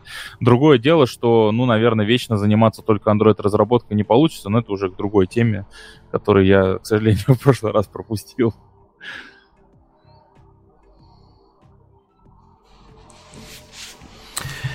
Так, да, у меня тут все зависает интернет, что-то грустно. Куда не едь, со мной медленный интернет всегда за мной. Сейчас бы реклама какого-нибудь э, мега-провайдера такая сюда зашла, знаешь, типа интернет с, с тем-то, например. Там. Там у нас э, тем временем пошел спор в, коммен... в комментах э, между Android и iOS, короче, там заруба не на смерть, не на жизнь, а на смерть пошла, походу. Вот. Ну, пока проблемы там у Кирилла со связью, вы там пишите какие-нибудь вопросы, я постараюсь на что-нибудь ответить. Вот, например, э, Максим Брагин написал, каков топ самых используемых или must-have вами lib для Android разработки и под для iOS, есть ли некая схожесть в списках, да? Ну, э, для Android это, безусловно, все, что связано с Retrofit ом, да, HTTP клиентом и так далее, это, по-моему, вообще уже де-факто стандарт везде. Хотя я за, на, за последнее время я полностью перешел на Kotlin Stack, на кейтеры, на Kotlin сериализацию, вот, э, но в целом во многих проектах остается RX, безусловно. То есть RX никуда не делся, он еще не, не скоро отомрет, я вас уверяю. Вот. В iOS, соответственно, ну, Firebase я не буду говорить, это сервис, да, опять же, его это не как, ну, не, не либо, да, в прямом смысле этого слова. Вот. Эм, чем еще? У меня есть одна библиотека, как-то она называется, там, Рататахпури, какой-то индус, короче, написал, вот такая крутилка, лодер в андроиде. Блин, обожаю, я из проекта в проект тяну. Вот, использую я глайд для картинок, то есть тут тоже ничего особо хитрого. В подах для iOS у меня вообще, кроме Alamofire и RX Swift, ничего больше нет. То есть, э, поэтому схожести в списках не наблюдается. То есть, э, в целом на iOS очень многое то, что работает из коробки. Хотя не, непонятно, насколько вообще можно считать именно библиотеками, да, вот, э, вот эти вот андроидовские, их, их собственные разработки, да, с лайфсайклами, там, с экстеншенами какими-то, с LiveDate и так далее. То есть, э, ну, а, кстати, да, вот я LiveDate везде на Shared Flow заменил, у меня скоро э, на Stateflow, вернее, у меня видео по этому поводу выйдет, ну, и я всем рекомендую, на самом деле, отказываться от LiveDate, такой непонятный какой-то атовизм, не очень удачный, на мой взгляд, э, у Kotlin появился Stateflow, можно его использовать. Вот. Единственное, не забывать все делать на main потоке. Да, обязательно. Вот. Да. А, да, сорян, у меня тут скакал интернет. Я пытался, я, я воевал с ним. Да, Лёш, смотри. Э, Kotlin мультиплатформ, Flutter. Это интересные две штуки они заходят с разных сторон. Э, то есть, если Kotlin прорастает как расширение, скажем, базовой платформы, ты, в принципе, просто вклиниваешься в разработку под платформы и можешь что-то вынести на новый уровень абстракции, независимо от платформы, то Flutter это, скажем, нечто другое. То есть, это все-таки полностью независимое приложение, которое может скомпилироваться под два приложения, под разные версии а, а, под разные операционные системы, и ты, соответственно, можешь подключить к ним какие-то модули, расширения, которые позволяют тебе там какие-то выполнять операции на разные, а, на разных операционных системах, вот. И тут встает вопрос, как ты думаешь, вот если я джун, то какой подход мне будет проще изучить? Вот именно проще я бы выбрал Flutter. То есть э, именно изучить проще будет Flutter. Да, ну вот если учитывая, что человек учит фактически с нуля язык, для него Dart не будет такой уж жуткой болью. Вот, э, соответственно, ему будет э, проще, прошу прощения, мне тут надо камеру ненадолго выключить. Все, вроде это агент зашел. Так, э, и, короче, да, Flutter будет проще, потому что э, Dart язык, понятно, для него также будет новый. Какая разница, что учить? Dart, Kotlin, там, Swift и так далее. Вот. А за счет вот этой вот верстки, да, декларативной, плюс там, ну, вот эти запросы, да, баз данных и так далее, он все это выучит один раз, и ему, конечно, будет проще. Рынок для него тоже будет, естественно, Flutter, я думаю, только развиваться дальше будет, но есть риск, а, мало ли вдруг Flutter там не взлетит, и ты рискуешь тем, что ты как бы пойдешь учить дальше Kotlin. Плюс а, все равно, как ни крути, надо реализовывать некоторые платформенные фичи, и тебе придется а, учить и там основы андроида какие-никакие, да, там работа с датчиками и так далее, и основы iOS. Но это, опять же, все можно уже там на потом, да, отодвинуть, когда ты там условно middle Flutter станешь или э, senior какого-нибудь Flutter там и так далее. Я бы Flutter посоветовал, если вот с точки зрения джуна. А в какой момент э, ты упрешься, чтобы тебе придется уже учить все-таки нативную разработку? Ну, например, тебе может понадобиться работа с каким-нибудь э, там кейчейном в iOS, да, или там с каким-нибудь, ну, не знаю, с какой-нибудь очень специфической штукой, с дополненной реальностью, например.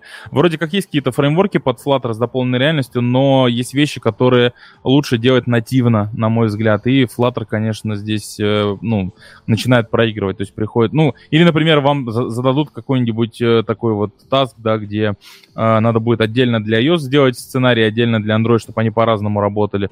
Все тоже придется изучать, как это все внутри работает. То есть э, от проекта, мне кажется, зависит. Угу. Окей, да. Ну я просто из того, что я знаю про Flutter, из его инфраструктуры, библиотек и прочим, на самом деле не все так там при разработке полноценного большого приложения будет сладко. Потому что тех же всех наработанных библиотек, отлаженных и прочим, особенно когда тебе приходится их протянуть сквозь разные платформы, это становится труднее задача. И опускаться на платформенный уровень придется. А опускаться на платформенный уровень во Flutter проблемней. Я, кстати, не пробовал никогда ничего реализовывать из андроида во Flutter, то есть я только, знаешь, чисто накидать какой-нибудь pet project небольшой. Mm-hmm. Вот. Э, тоже слышал, что, типа, ну, есть какая-то проблема, но я не в курсе, какая конкретно. Ну, это не, это не проблема, то есть это просто сложнее. То есть у тебя там появляется мост во Flutter, где ты должен все это прокидывать. Э, Flutter не поддерживает там такой многопоточности полноценной, как это вот мы привыкли в Java в Kotlin с карутинами или с чем-то подобным, то есть нет, там такого нет, все немножко по-другому у нас работает, и нужно к этому учиться, нужно к этому осваиваться, и в принципе такой подход может стать сложнее по итогу, просто потому что он не... Э, вы, вы должны будете адаптировать нативные подходы полностью. Э, в Kotlin мультиплатформ, вот, кстати, да, это сложнее, но там все это проще, потому что вы не так зависите от конкретно вы не зависите от того, когда создатели Kotlin Multiplatform что-то поддерживают, что-то обновят и что-то сделают. Все-таки вы можете полностью дергать платформу в любой момент, как только она обновится, какие-то API, библиотеки, без каких-то вот таких прокидывания мостов, скорее только правильную абстракцию сделав. Да, мы, кстати, у нас же, ну, есть огромный опыт внутри Leroy Merlin. Мы уже написали, наверное, процентов где-то 20-25 приложений на Kotlin мультиплатформе. Оно у нас в продакшене работает вполне, то есть достаточно хорошо себя показывает. И сейчас вот у нас пойдет такая, прям такая core фича здоровенная, да, на полностью на мультиплатформе запущенная. Вот, мы ее сейчас вот уже полируем, да, то есть чисто баги фиксим. Вот, и Flutter мы тоже хотели у себя применить. У нас э, была идея одно приложение сделать на Flutter, но мы в итоге пришли к выводу, что а, там iOS-версии не будет, а в этом см- случае ну, смысл от Flutter просто теряется. Вот. И, соответственно, а вот от Kotlin Multiplatform а, как ни странно, не теряется, потому что мало ли вдруг завтра продукт передумает, а разница писать это в мультиплатформе, да, вот эти вот все те же самые data и домен модули или просто в чистом андроиде, разница не очень велика. Вот. И на самом деле, вот ты спросил, как вот Джуна, да, для Джуна, а я бы вот хотел с точки зрения именно э, какого-то сеньора, да, или там большой команды разработки. Почему вот мы, например, выбрали мультиплатформ, да? Потому что, ну, изначально я, в принципе, не верю в общий дизайн. Это вот, слово о том, что мы говорили про, э, про паттерны, да, iOS Android. То есть и, соответственно, хотелось бы реализовывать по-разному UI и даже, возможно, UX какой-то на Android и на iOS в соответствии с гайдами платформы. Соответственно, хотелось бы э, оптимизировать именно только вот строго 100% дублирующийся код, такой как вот запросы на сервер, запросы в базу данных, какой-то маппинг всего этого, да. А вот UI-часть хотелось бы оставить именно разный на iOS и на Android, поэтому э, мультиплатформ мы выбрали в итоге. Вот, хотя мы, в принципе, сравнивали практически все, все какие только можно варианты. Угу. Окей. А как много заняло у вас э, адаптация разработчиков и адаптация к приложению к мультиплатформенному подходу?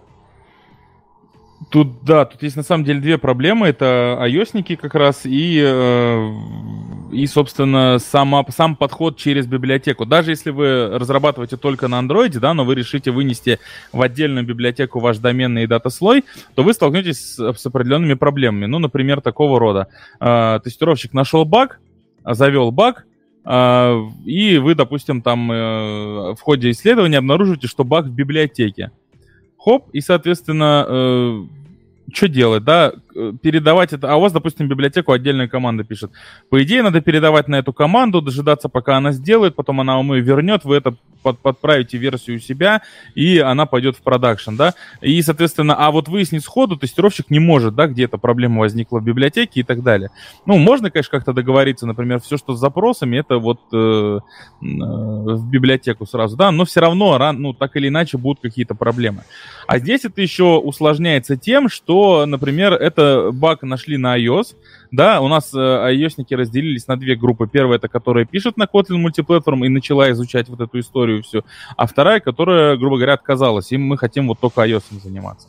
Ну вот, и вот, например, баг падает на человека, который только iOS занимается, он понимает, что это библиотеки, он все, как бы мои руки чисты, это ваша там библиотека, идите ее и допиливайте.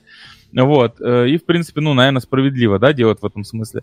Это усложняет, конечно, работу. И плюс надо поставлять эту библиотеку. То есть надо изначально, когда мы поставляли прям код, и ты его компилировал прям вот у себя на девайсе, нам пришлось э, там всем iOS установить Gradle, э, Java, соответственно, там и так далее, много всего, да, окружение настроить. Вот, плюс поначалу была проблема с карутинами, но это всем известный момент, что на iOS карутины никак не трансформировались, нам пришлось сделать некий workaround. Сейчас уже с карутинами все нормально работает, вот. Э, ну, да, это в принципе, то есть две проблемы, да, то есть то, что это как библиотека разрабатывается, это определенно, то есть там нельзя breaking changes, да, делать, ну или хотя бы не надо их делать очень часто, там должна быть обратная совместимость, должен быть CI-CD, должны быть тесты написаны. Вот, кстати, самый, да, момент такой э, стрёмности, допустим, ты хочешь на iOS проверить, что ты правильно написал, и, ну, iOSники, они же знают только iOS, да, и, соответственно, они э, хотят проверить, что они все правильно написали. Вот как им проверить? Им надо либо тест написать интеграционный, либо мы сделали еще проще, мы положили в монорепозиторий к нашей shared библиотеке такой проект iOS Integration, и они прям в iOS проверяют, что ну все работает корректно. Ну вот, то есть э, есть, есть в этом проблемы, но они все преодолимы, и мы на самом деле их э, уже близки, на мой взгляд, к их преодолению. То есть вот прямо именно к тому, чтобы у нас уже более-менее стабильная разработка началась. Но на это понадобилось, ну не знаю, месяца четыре, наверное, такой вот, ну, не, не сказать, что прям постоянных болей, но нет-нет, да-да, как говорится. Угу. Окей. А, смотри, давай немножко попробуем заглянуть в будущее и вот подумать, через 2-3 года, насколько будет востребованность мультиплатформенных разработчиков, вообще там неважно, Flutter, Kotlin мультиплатформ, может что-то там какая-то другая технология, то есть сейчас не в этом мы говорим. По сравнению с нативными, и вообще как ты вот видишь эту тенденцию роста. Плюс не получится ли так, что если из-за роста вот этого вот спроса начнется снижаться зарплата людей, кто не знает э, и не имеет представления о мультиплатформенной разработке? Um, Ну, давай, наверное, по порядку. Я бы все-таки поставил на то, что кроссплатформенность вырастет, особенно Kotlin Multiplatform за счет вот этого нативного подхода. Я думаю, э, ну, я смею надеяться, что вот мы сейчас внутри Leroy Merlin поделимся с сообществом, как у нас это получилось, со всеми нюансами, и это даст э, некой смелости другим людям попробовать это, увидеть, что в этом ничего страшного нет и так далее. Плюс э, есть другие примеры, да, того же Яндекса и так далее, которые рассказывают про Flutter, поэтому я бы поставил на то, что это все-таки вырастет. Вот, и э, причем, ну, если Flutter просто откушает э, часть рынка, которая сейчас React Native, да, занята, ну и плюс, наверное, чего-то отъест в плане э, нативной разработки, то мультиплатформ просто станет неким стандартом андроида, потому что я еще раз подчеркиваю, что практически разницы нет никакой. Ну, то есть какая разница, можно с прицелом писать на всякий случай на будущее. Мало ли, вдруг вы захотите э, это в iOS, да, прикрутить, например. Вот, а если у вас уже есть две команды, то просто, ну, выгоднее нанять Android-разработчиков еще двоих, да, и они вам все напишут, и одного ios держать, который UI к этому всему прикрепит. Вот, а, а если еще Jetpack Compose какой-нибудь, ну ладно, это все уже уже, так сказать, э, будущее, да, непонятно, светлое или темное. А вот насчет зарплат я бы тут сказал, что скорее конкуренция просто, ну, конкуренция у, у, у, чистых, на iOS, а, а, у чистых нативных разработчиков будет э, слишком, ну, не то что слишком, а достаточно выше конкуренции, чем вот она сейчас есть. И, соответственно, э, это приведет к тому, что не, не, не к снижению зарплаты, а просто к тому, что дольше будет труднее работу искать. И придется адаптироваться. На мой взгляд, придется просто адаптироваться. Э, ну, для Android-разработчиков это более естественно. Я надеюсь, что, э, возможно, когда-нибудь, э, может быть, э, во-первых, э, я все жду ответа от Apple, они все грозятся выпустить ответ, сделать Swift кроссплатформенным не просто между Mac, iPhone и iPad, да, а прям вообще вот у них какие-то эксперименты вот на винде последнее время были. Вот я жду Swift 6 и какого-то анонса в плане кроссплатформенности. И тогда будет интересно. Тогда на самом деле, ну, как сказать, э, опять война возобновится, и уже будет забавно, ну, то есть забавнее наблюдать, да, то есть к чему это все приведет. Вот. А вообще, я думаю, что просто, ну, для андроидов это станет must-have знаниями, так же, как это в свое время стало, я не знаю, там, карутины, флоу вот эти. Но они еще не стали, на самом деле, но становится постепенно. Я думаю, что мультиплатформ станет просто одним из вопросов на собеседовании, типа, вот расскажите, как он работает, например. Угу. Окей. Ну да, как-то мы говорили, я помню, что несколько лет назад мы говорили про Kotlin, что сначала его знать хорошо бы неплохо, и через пару лет это станет стандартом. В принципе, я думаю, в этом году найти работу без знания Kotlin это практически невозможно. В Android мире я имею в виду. Вот.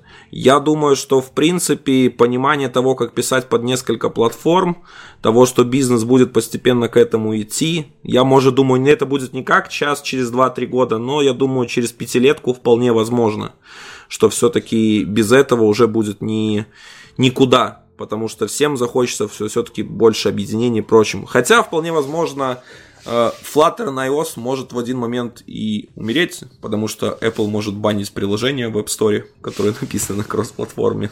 Ну, вот теоретически да, но, честно говоря, я, так, я очень долго думал, так и не придумал, как они будут их отличать, если честно.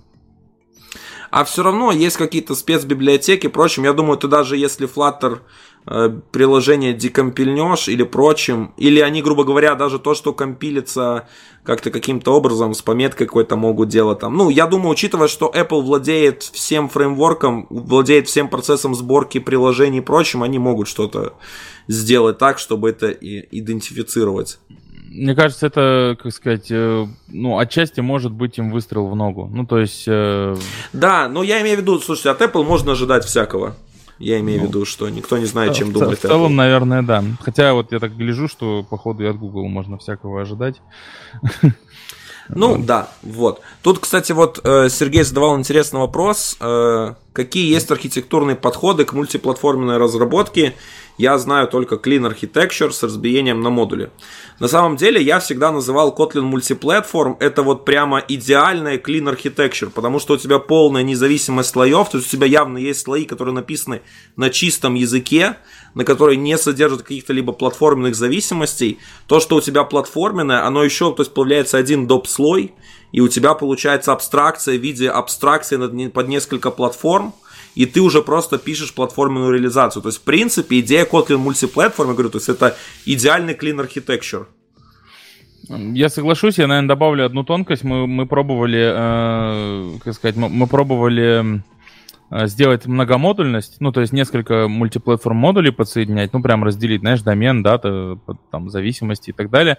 Вышло так себе, но, правда, мы это пробовали, наверное, год назад, и, соответственно, год назад еще инструменты мультиплатформы и, так сказать, в целом э, наши знания об этом были не настолько мощные. Может быть, мы когда-нибудь попробуем это еще раз. Вот, например, у нас есть идея сделать мультиплатформенным нашу дизайн-систему. Мало ли, вдруг когда-нибудь. Вот, Слушай, ну не суть.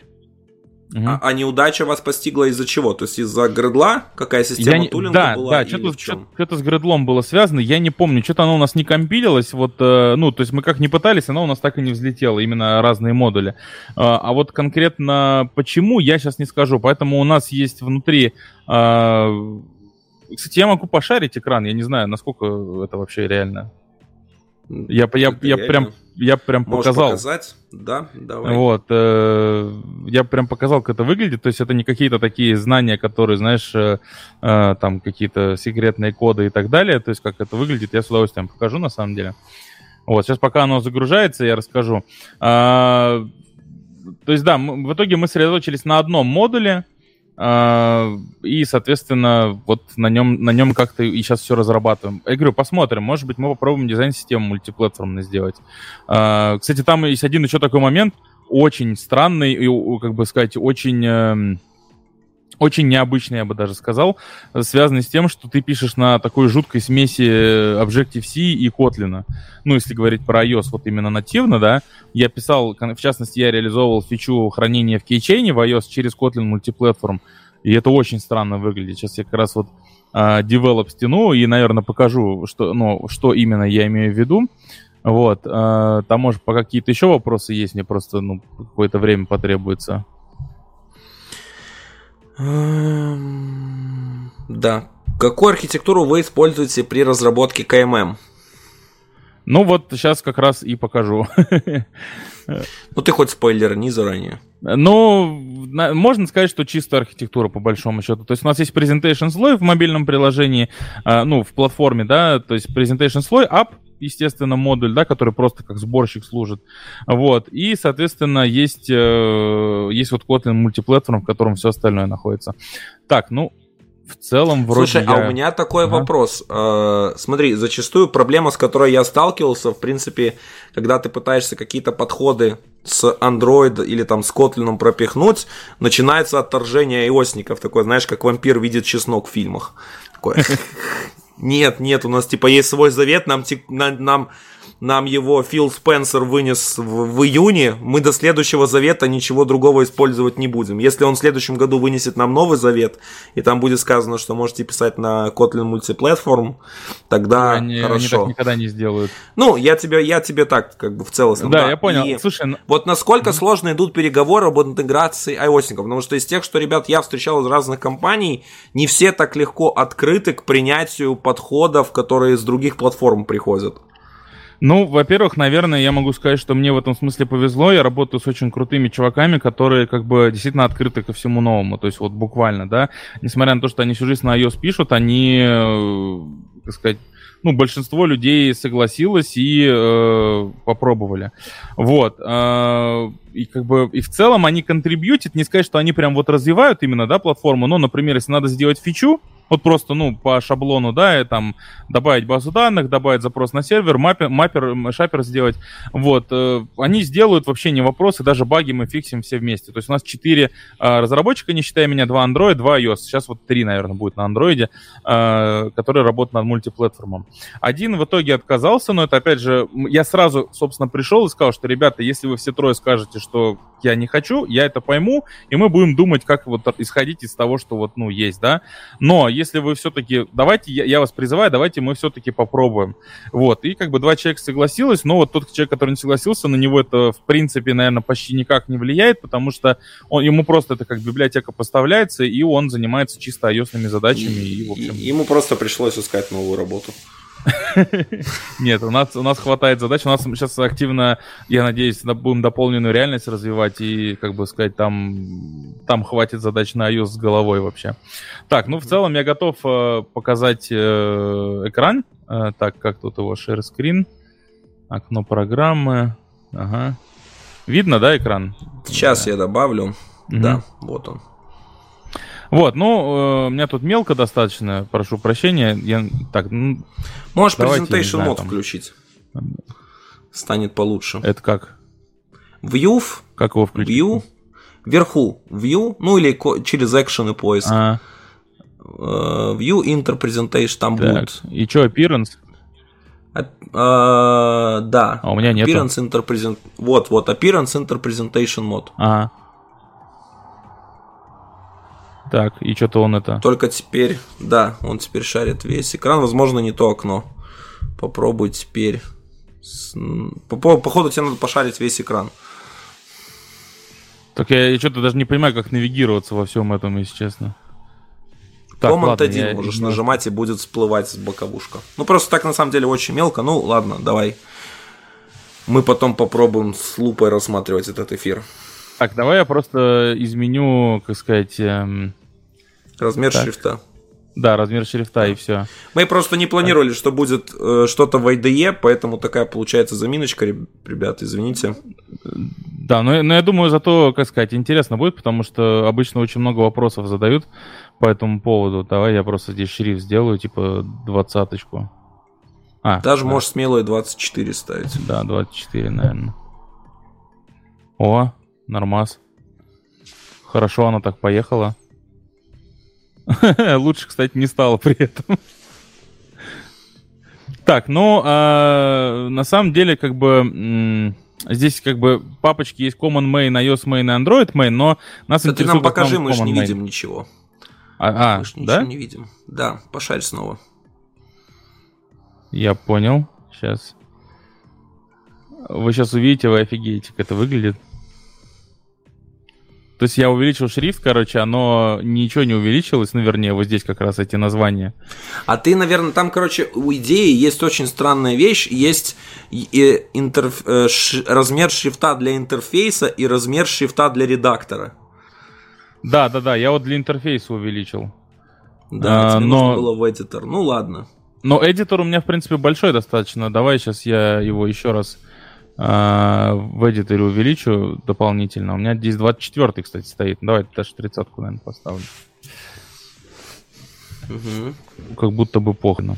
Короче, у нас используется кадеин для э, зависимости. То есть у нас вообще какая структура? У нас есть э, э, фичи, прям папочка с фичами. И внутри фичи конкретной, ну, например, давайте возьмем лендинг, да, есть use case конкретный. Вот он примерно вот так выглядит. Ну, то есть здесь, в принципе, все стандартно. Async Result — это наш самописный класс, который просто как обертка над карутинами, и это нужно для того, чтобы работало в iOS. Ну, то есть когда мы это делали, в iOS карутины не работали, и поэтому это нужно, чтобы в iOS мы это спокойно а, в RX потом преобразовывали. Вот. А, внутри, соответственно, у нас есть репозиторий, тоже все, в принципе, более-менее стандартно, да. Мы используем кейтер для запросов, есть отдельный дата source, и у репозитория есть разные дата source. Ну, тоже, в принципе, более-менее стандартный подход. Вот в данном случае только один дата source, который смотрит на ремоут. Это обычный самый интерфейс, который просто, ну, какими-то функциями, да, обладает. А реализация этого интерфейса у нас называется по названию э, библиотеки, например, которую используют, ну, технологии. То есть э, сам интерфейс называется Remote Landing Data Source, а реализация которой Remote Landing Data Source. Вот. И, ну и здесь мы параметры дергаем. То есть вот, э, а снаружи мы, мы дергаем вот эти use cases, которые нам ре- реализуют какую-то бизнес-логику. Ну вот, например, если взять корзину, которая у нас сейчас как раз готовится, она серьезно так побольше, и здесь, конечно, use cases тоже побольше. И если перейти, допустим, в карт репозиторий, то здесь уже а, дата сорсов стало существенно побольше. Вот. И, соответственно, и функций тоже, да, побольше. И они вот у нас э, там какую-то логику реализовывают, там, бизнес и так далее. Но наружу, опять же, все равно смотрят use cases. Там, очистить корзину, например, use case, да, там, get local card, get remote card, там, ну и так далее. Вот здесь уже, кстати, мы еще и flow используем. Вот, это для того, чтобы обсервить количество продуктов, добавленных в корзину. Ну, в общем, какая-то такая архитектура. Я говорю, для DI мы используем э, DI мы используем э, кадеин, и у нас на самом деле вся конфигурация происходит. Я могу сейчас даже в тестах показать, э, как это выглядит со стороны со стороны андроида, да, как мы это вызываем. Так, Android, э, где там тест-то, господи? JVM tests. Нет, походу я сейчас так быстро не найду. Я тут маленький коммент там, пока ты ищешь. Э, ага. Да, возможно, кто-то расстроился, что ребята не используют коин, но особенность коина в том, что он пока мультиплатформ не поддерживает, но в следующей версии, версии 3.0, он как раз-то пилится уже мультиплатформенным. И это будет, и те, кто хочет поиспользовать коин в мультиплатформе, вас ждет радость. Но те, кто любит Dagger, Hilt, к сожалению, это будет чисто Java решением. На Kotlin, на Android его можно будет использовать, но не дальше. Да, да. И, кстати, я хотел еще показать, вот, э, к слову о том, что я говорил, да, что в iOS это маленько жутковато выглядит. Вот так в iOS выглядит работа с кейчейном изнутри. Ну, понятно, сейчас он меня на, я на винде, он мне сейчас подчеркивает все красным, но э, реальные ios классы доступны из iOS, э, ну, из вот этого common кода, такие как NSString и так далее и, соответственно, работа идет как в Objective-C, но при этом это все равно Kotlin. То есть, видите, мы делаем val val, да, capacity, но, но тип чисто э, Objective-C-шный. Или там, допустим, функция стандартная котлиновская, но тип NS-data. Это вот прям, как сказать, прям реально мутант какой-то между iOS и Android, и мне, вот как человек, который там и там работает, это все э, очень нравится на самом деле. Вот, э, сейчас я попробую поиском быстренько загуглить все-таки. Так. Ну да, вот так примерно выглядит конфиг всего этого дела. То есть это конфиг из iOS, кстати. Э, можно увидеть, заметить, что где-то называется фанк здесь. Вот, то есть э, примерно вот так это выглядит. Мы делаем, ну, конфигурацию. Э, здесь 0.0 стоит, потому что это тесты. И, соответственно, вот потом дальше мы просто работаем с use cases, которые нам необходимы. Вот и все. Вот так это на самом деле достаточно просто со стороны работает. Вот, наверное, я закончу на этом шаринг. Надеюсь, это полезно было хоть кому-то. Угу. Да, я думаю, в принципе, это позволило сложить какое-то впечатление. На самом деле, у меня вопросов не стало. У меня вопросов не осталось, о господи, уже заговариваюсь. Э, если, ребят, у вас, э, те, кто смотрит сейчас наш эфир, есть какие-то вопросы, есть какие-то пожелания, то задавайте их. Мы сейчас обязательно постараемся поотвечать. Дань, если что-то там есть интересное, ты нам высвечивай. Это высветил... Э, да, это высветил я. Вам не кажется, насильно заставлять вот это, да, который? Да. Угу. Да, это прямо вот как сказать, э, был один такой товарищ, который любил насильно заставлять людей делать разные вещи, вот, и он пошел в этом очень далеко, слишком даже далеко, я бы сказал, и потом ему объяснили, что он не прав. Вот, и, на мой взгляд, насильно вообще кого-то заставлять в разработке, мы ж не, как сказать, ну, я не знаю, не в армии, наверное, можно с армией сравнить, да, то есть я ж не, не их там uh, сержант, там, капитан и так далее, который пришел, сказал, все, завтра мы uh, так сказать, пишем на Kotlin мультиплатформ. Они такие, сэр, есть сэр, там, или...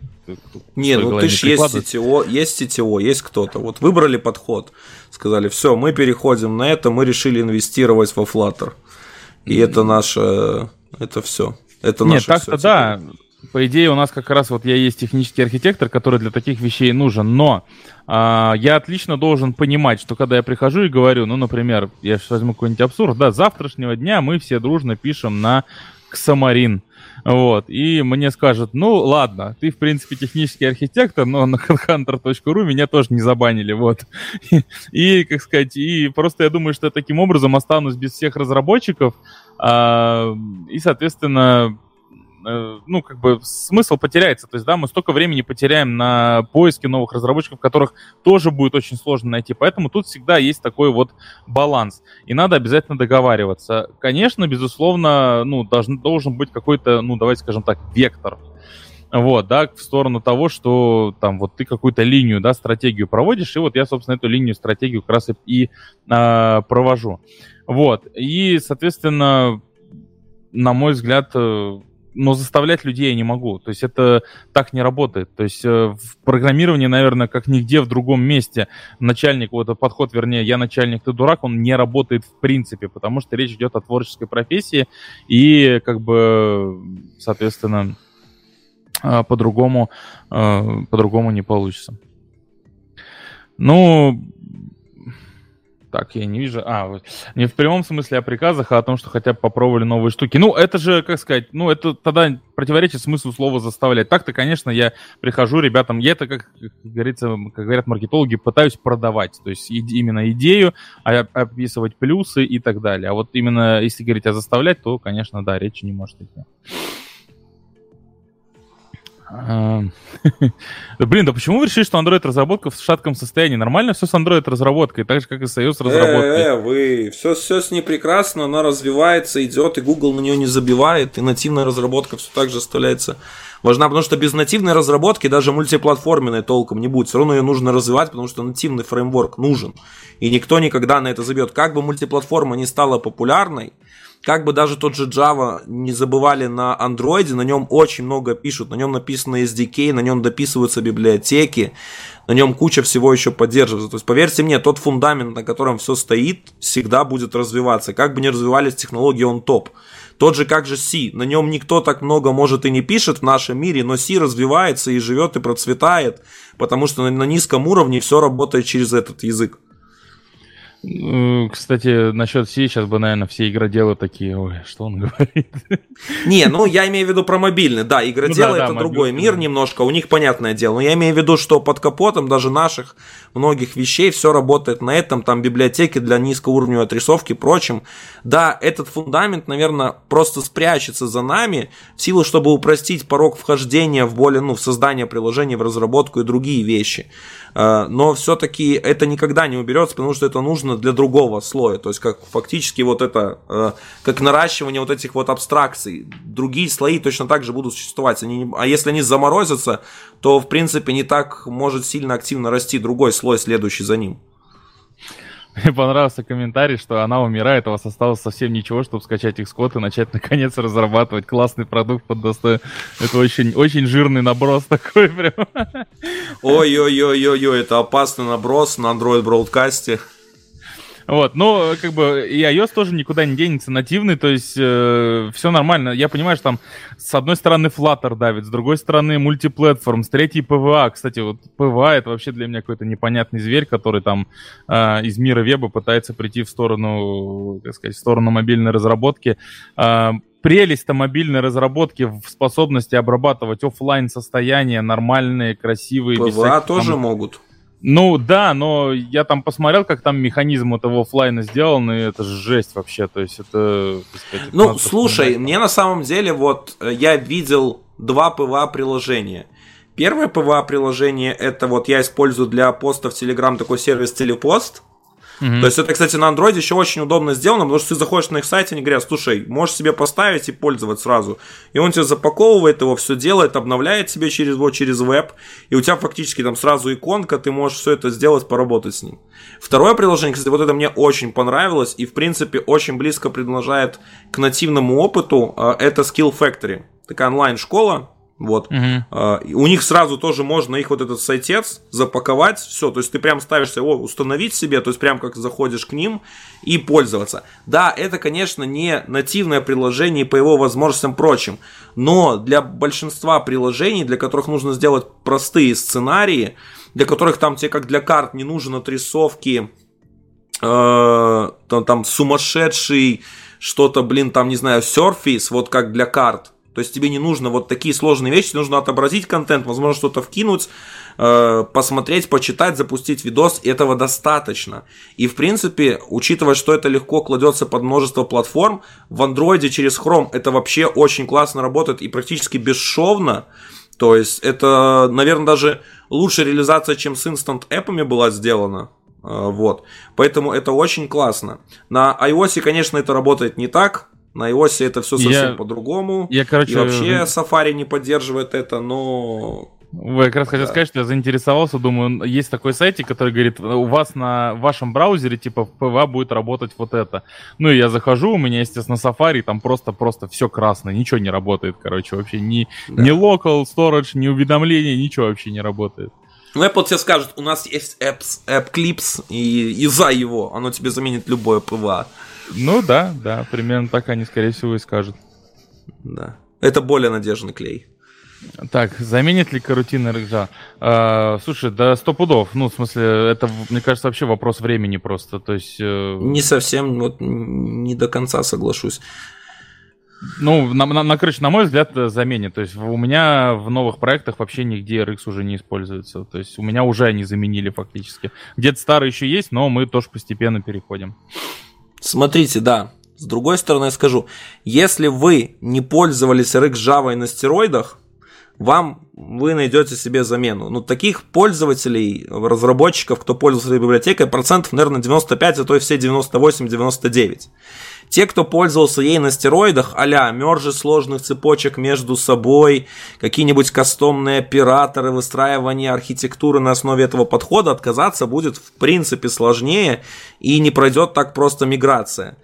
Плюс э, Flow они не предназначены пока, то есть у них нету много, множества операторов, чтобы вы могли мержить э, данные с разных флоу, там как-то хитро их обрабатывать вместе и прочим. То есть пока они в это не умеют. Вопрос, будет ли в это развиваться, в эти операторы, будут ли они добавлены и прочим. У меня пока, кстати, ответа нет, но учитывая, что мне они были не нужны, я этого тоже не заметил для себя. Поэтому Он... тут надо смотреть. Скорее всего, заменят вам без проблем, вы сможете перейти. Вот у нас э, в Leroy Merlin RX как раз на стероидах, то есть у нас весь UI ими обвязан, у нас прям, ну, выстроено все на этом. И у нас почти везде обсерва было, мы используем активные всякие там, ну, очень даже сложные бывают операторы, типа SwitchMap, например, там и так далее. А, мы постепенно переходим. А, Все равно большая часть вещей это, ну, во-первых, мы постепенно переходим из заменной архитектуры. У нас был MVP, теперь у нас MVI. Вот, и э, там flow вообще, ну, типа, state flow более чем достаточно, в принципе-то. А, и как бы пытаемся пилить похожие, допустим, обзоры было, да, на edit текст, например, и так далее, то же самое сделать на Flow. Но, да, Кирилл прав, что занимает это, конечно, времени огромное количество, плюс на, под это обычно не хочется выделять прям именно под это ресурсы, чтобы переписать SRX на Flow, да, ну это такое себе занятие, если честно. Вот. А, но вот постепенно, ну, грубо говоря, например, есть задачка, по ходу берешь, так и переписываешь. То есть со временем, я думаю, мы от RX откажемся тоже, несмотря на то, что он у нас прям вот все приложение пронизывает. У нас на самом деле... Эм, я вот э, недавно ролик про инлайн-классы как раз записывал, и там показывал, как у нас э, э, выглядит, короче, куча-куча-куча перегруженных RX-овых инлайн-операторов, завязанных на э, инлайн-классов, ой, инлайн-функций, вернее, завязанных на RX и на специфическую ошибку, которая есть только у нас в приложении. Вот, и там вот просто переписаны все on, row, resume, next и так далее, и так далее. Вот, то есть э, очень много всего переписывать. Но я думаю, там не спеша, года за 4, за 5 мы это все переведем на карутины. Как раз надо будет на что-то уже новое переводить, видимо, к этому времени. Угу. На самом деле, э, я даже не знаю, как там будет с этой миграцией, потому что, я думаю, большие продукты не так все готовы прям откидаться. Плюс с карутинами есть тонкость. Если рык Java, они, в принципе, под одну платформу, с ними все понятно, то как раз со скарутинами, когда обычно, вот как вы, вы используете их под несколько платформ, они сейчас имеют все-таки различия в поведении на iOS и на Android. Вот. И тут, скажем, не все готовы прям в это кидаться сразу. Но идея того, как реализованы флоу, насколько они лучше компилятся компилятором, то есть насколько они инлайнятся, насколько они оптимизированы, насколько там в них заложены архитектурно, они очень классные. Прочим, это, конечно, очень-очень перспективно. Плюс сама Google уже активно топит за то, чтобы их применяли везде. Вопрос, как это за пределами андроида, это уже второй вопрос. Но на, на, в рамках андроида точно Flow рулится.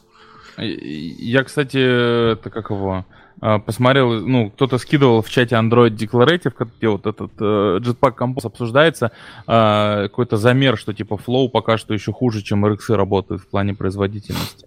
Но вроде это из-за ченнелов был, ну, то есть там с ченнелами что-то связано, я не помню, возможно. Да, да, там на самом деле сейчас уже меняется, получается, в в принципе, по производительности то, что писали стандартный тест, там есть для реактивных подходов.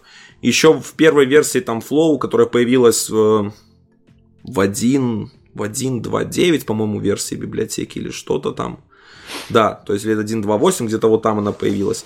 То, в принципе, они очень классно. Там получается вся, у них очень классно получается производительность повышать за счет того, что у них все операторы это инлайн функции. То есть фактически у вас там нет этих сложных цепочек, у вас все это быстро складывается, оптимизируется компилятором еще карутины, на основе которых все это построено. Э, с RX Java же такого не может быть по своей сути, просто потому что RX Java это просто Java библиотека, которая к компилятору никакого отношения не имеет. Ну, Только да. если в какой-нибудь R8 или ProGuard внесут специальные вещи, чтобы разбирать такие цепочки и улучшать их. Э, я еще добавлю, что там как раз вот э, ну, серьезно так экономится на свече контекста, потому что вы не... У вас, допустим, там collect и emit происходит на корутинах, да, и то, и то, вот, а не на, там, на разных потоках, да, и, соответственно, вы не скачете постоянно между... Ну, процессору нет необходимости каждый раз скакать, переключать контекст между потоками, что, конечно, тоже дает такую, ну, нехилую оптимизацию.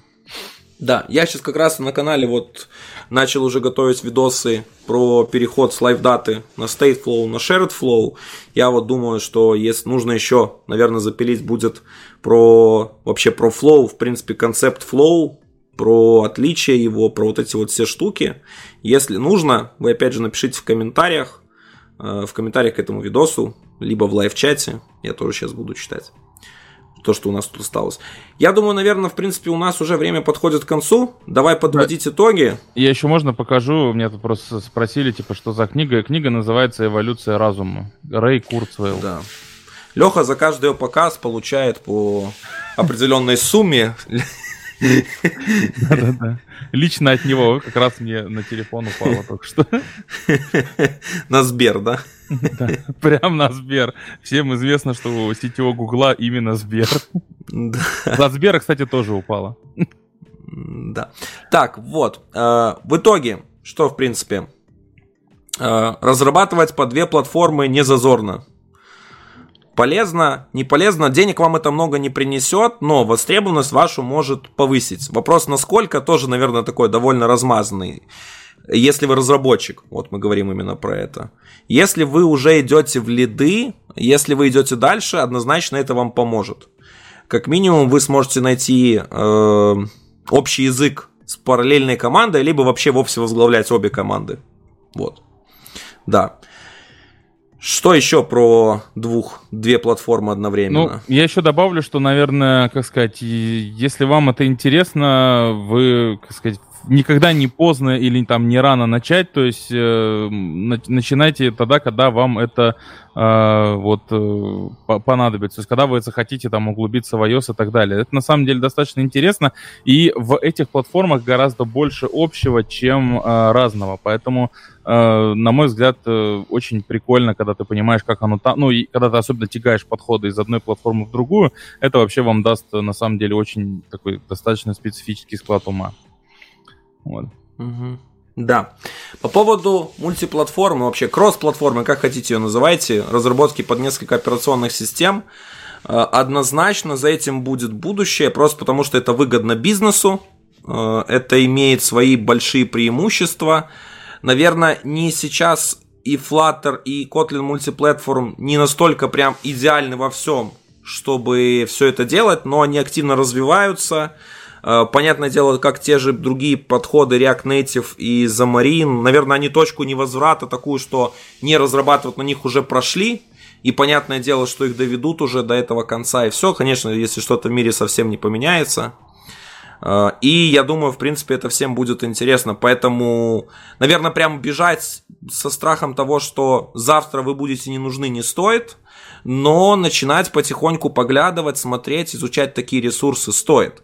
И тут я вам, кстати, могу посоветовать, потому что, в принципе, то, что мы сегодня обсудили с Лешей, это такое краткое вступление, потому что на следующей неделе нас ждет выпуск э, с э, интересной темой. Мы сделаем интро, э, интро по Kotlin Mobile Multiplatform, прям с лайфкодингом в прямом эфире. Это будет с утра, следующий понедельник, а через неделю После этого мы еще разберем э, фреймворк Mock от компании iSrock, которая все это делает очень классно.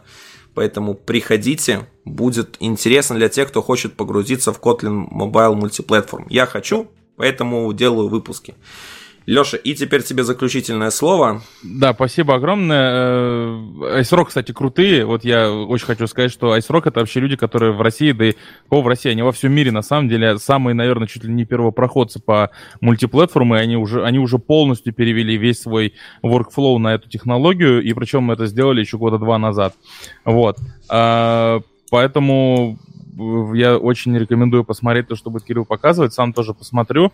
Возможно, правда, в записи. Вот. Ну и, наверное, немножечко, немножечко можно я прорекламирую чуть-чуть, что если вы хотите начать iOS изучать, у меня есть пару видео как раз для тех, кто хочет именно с Android перейти на iOS. То есть там вот как раз э, за счет того, что я знаю вот такие вот, э, ну, скажем, аналогии, да, я пытаюсь переводить эти аналогии из андроида. Вот, ну и, как бы, наверное, всем спасибо за то, что были сегодня. Очень приятно, что люди приходят, слушают, задают вопросы. Да. И тебе спасибо, большое... да, Кирилл, что позвал, да. Да. Всем большое спасибо, что сегодня пришли. Главное большое спасибо, что пришел ты, Леша, поделился с нами своим опытом, рассказал, что интересно вы делаете. Я думаю, мы будем все с нетерпением ждать, когда вы раскроете больше про свой опыт Kotlin Mobile Multiplatform в Leroy Merlin. На самом деле опыт больших компаний очень важен, потому что он э, дает больше смелости компаниям поменьше и разработчикам из других компаний, что работает и у них, и в принципе мы сможем. И больше-больше таких примеров как раз-то помогут всем сделать все это эффективнее. Вот. Ну а вы не забывайте приходить на следующие наши эфиры. Подписывайтесь на YouTube канал Android Broadcast. Подписывайтесь на телеграм-канал. Помимо того, мы начали организовывать бро-барчики, то есть где мы каждую пятницу обсуждаем различные интересные темы, вообще, то есть как и про Android разработку, так и около разработки. Просто собираемся такой веселой компанией, чтобы восстановить тот формат, который, знаете, когда вот после конференции у тебя заканчивается доклад или у тебя это как это вечеринка после конференции, автопати, и ты просто с коллегами из разных стран, с разных уголков общаешься вот ради кайфа. Это невероятная атмосфера, мы сделали это уже последние две пятницы, приходите, вам действительно это понравится, плюс анонс я кидаю опять же в основной канал. Ну и вам хорошего времени дня, в какой бы вы ни смотрели ролик, и пока-пока. Да, всем пока, спасибо.